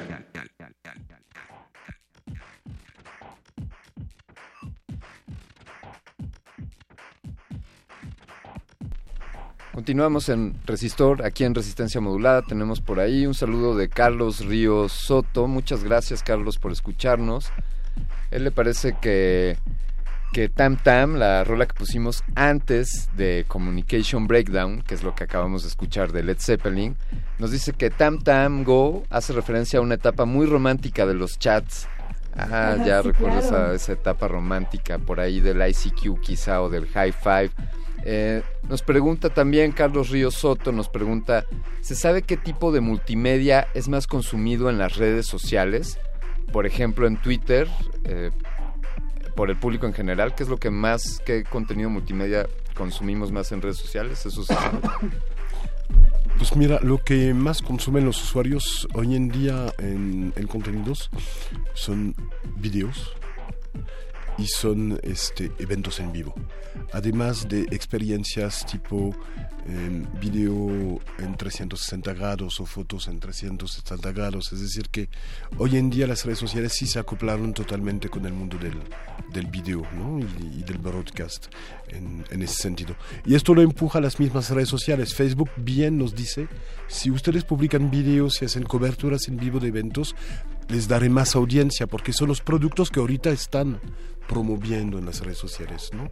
Es el tipo de contenido en lo cual hay que ir y lo que nos pide es profesionalizarnos, por eso tenemos un equipo bastante grande para producción de multimedia, profesionalizarnos porque ya no somos una, una revista, no redactamos solamente, pero ya es todo un equipo de multimedia que va construyendo los contenidos para redes sociales. Sí, sí, sí. Eh. Y, y por- perdón, y por lo mismo, aunque nosotros trabajamos con tres redes sociales, Facebook, Twitter, Instagram, pero tenemos un equipo, Grisela, de unos cuantos chicos para Eh, generar todo este material. Digamos, el, el equipo han de ser un poco más de 30 personas. Un poco más de 30 personas para gestionar estas tres redes Sí, sociales. sí, para hacer todo lo que implica... La, la producción de los contenidos, Sí, el eh. reporteo, si es que hay que levantar Sí, información. sí, sí. eh, atención de las cuentas, responder, eh, community manager, eh, corrección. eh, Listening incluso, sí, está el claro. monitoreo, que- Sí, bueno, no, incluso listening esa parte. Sí. Eh, para ustedes, con esta pregunta, ¿ustedes han pensado incluir alguna otra red social? ¿Se han interesado para abrir, ampliar la Mira, cancha? eh, hoy en día tenemos, este, me acuerdo que hay una, una película de manga en lo cual hay una imagen de una especie de burbuja de más, goma de mascar que se amplía, amplía alrededor del mundo. ¿no? Sí. Esto lo llamaríamos Facebook, ¿no? Que atrapa Snapchat y agarra sus funcionalidades y lo usa, ¿no? Entonces, toda este, esta digestión de Facebook hace que están desapareciendo muchas redes sociales. Facebook pues es 20% de la población mundial, es 92% de los mexicanos conectados a Internet tienen Facebook. Entonces, la idea es, bueno, tenemos Twitter, que es una red social que, aunque va mal de manera económica, pues funciona a nivel de comunidad y de, noticias. Una que está surgiendo es Instagram, ¿no? Que es parte del monstruo de, Facebook. Pero si investigamos más, por ejemplo, desde hace principio del 2017 eh, sacamos playlist en Spotify de la UNAM, playlist del espíritu de la UNAM.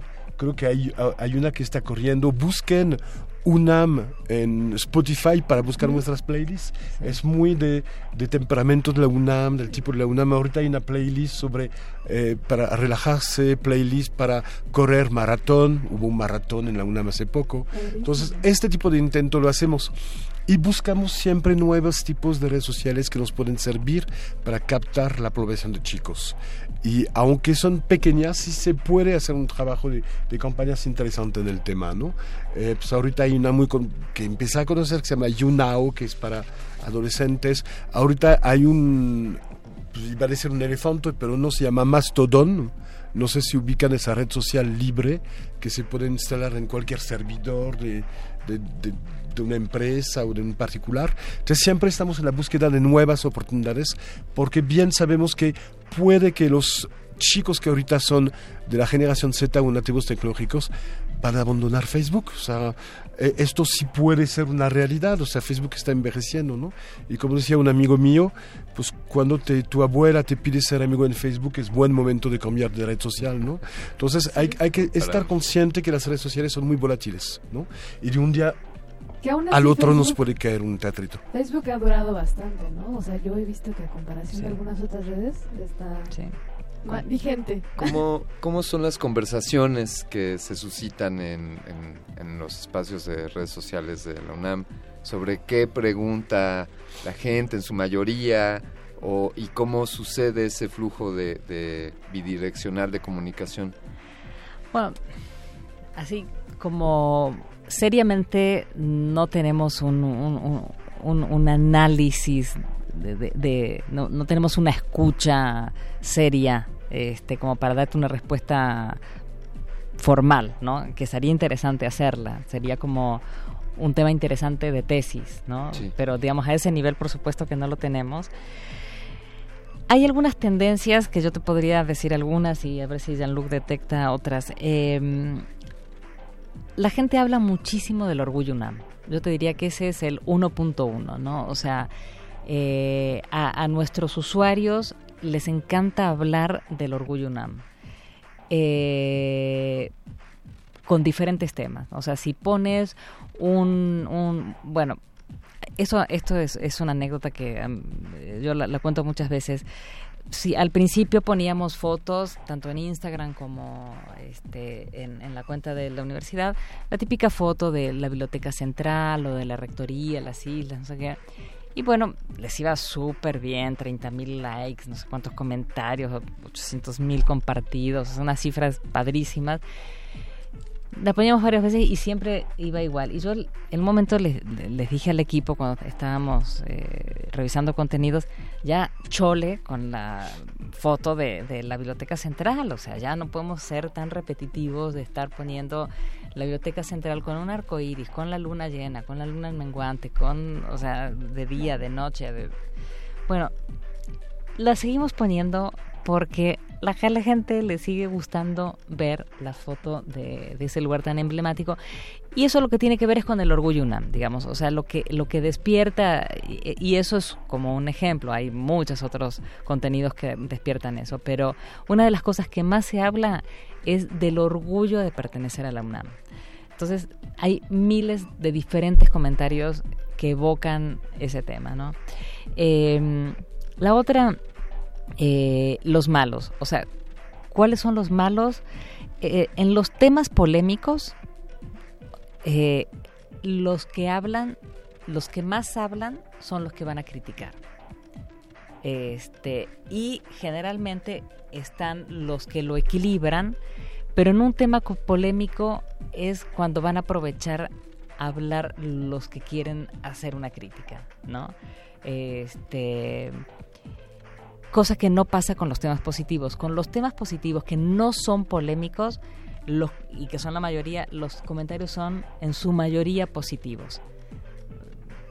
Este, aportan, este, hablan del orgullo, etcétera. Pero cuando un tema por alguna razón es un poco polémico, los que toman la voz son los que quieren decir algo en contra. Este ¿Tú, algo más que...?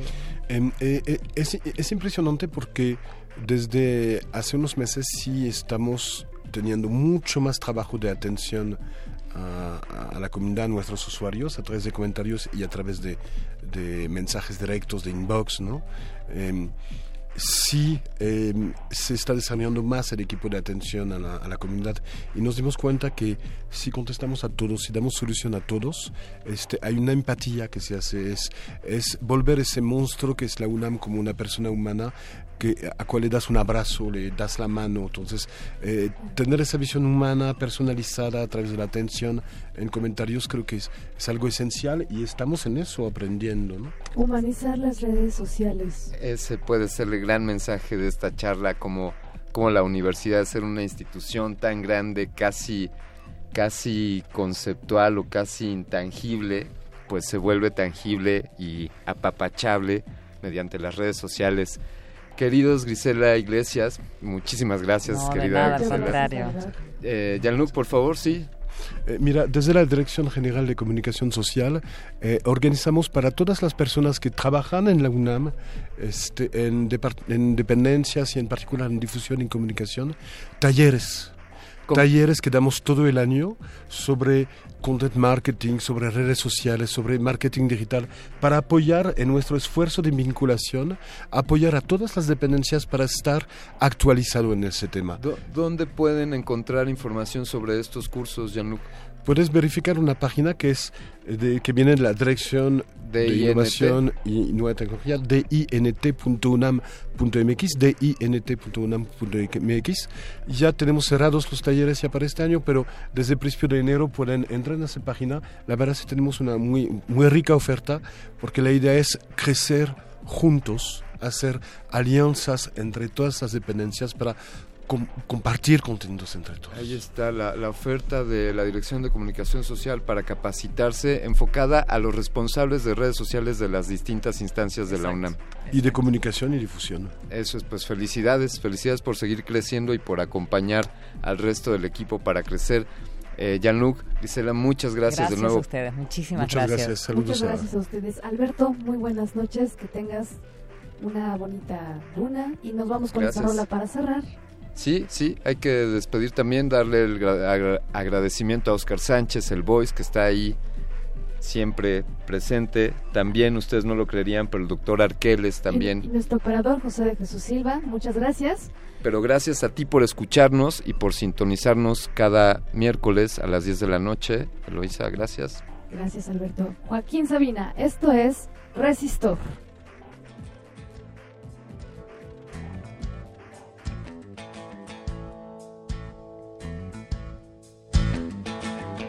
Resistor. Esto es una cien señal. años, No pruebes los licores del placer.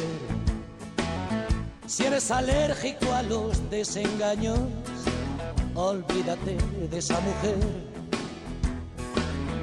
Compra una máscara antigas, mantente dentro de la ley. Si lo que quieres es vivir 100 años, haz músculos de 5 a 6 y ponte gomina que no te despeine el vientecillo de la libertad. Funda un hogar en el que nunca reine más rey que la seguridad. Evita el humo de los clubs, reduce la velocidad. Si lo que quieres es vivir 100 años, vacúnate contra el azar.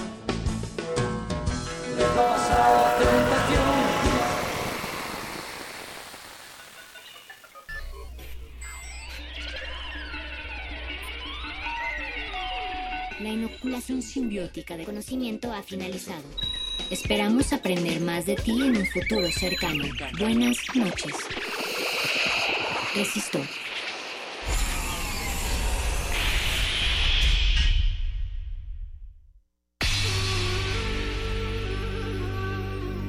Por siglos nos hemos hecho escuchar. Nacimos como parte de esa inmensa mayoría. Hablar, Escuchar. debatir, proponer, cuestionar. Está en nuestra naturaleza. instrumentos de conciencia de nuestro pueblo. Usamos el sonido porque atraviesa obstáculos. Muros, fronteras. Nosotros somos la resistencia.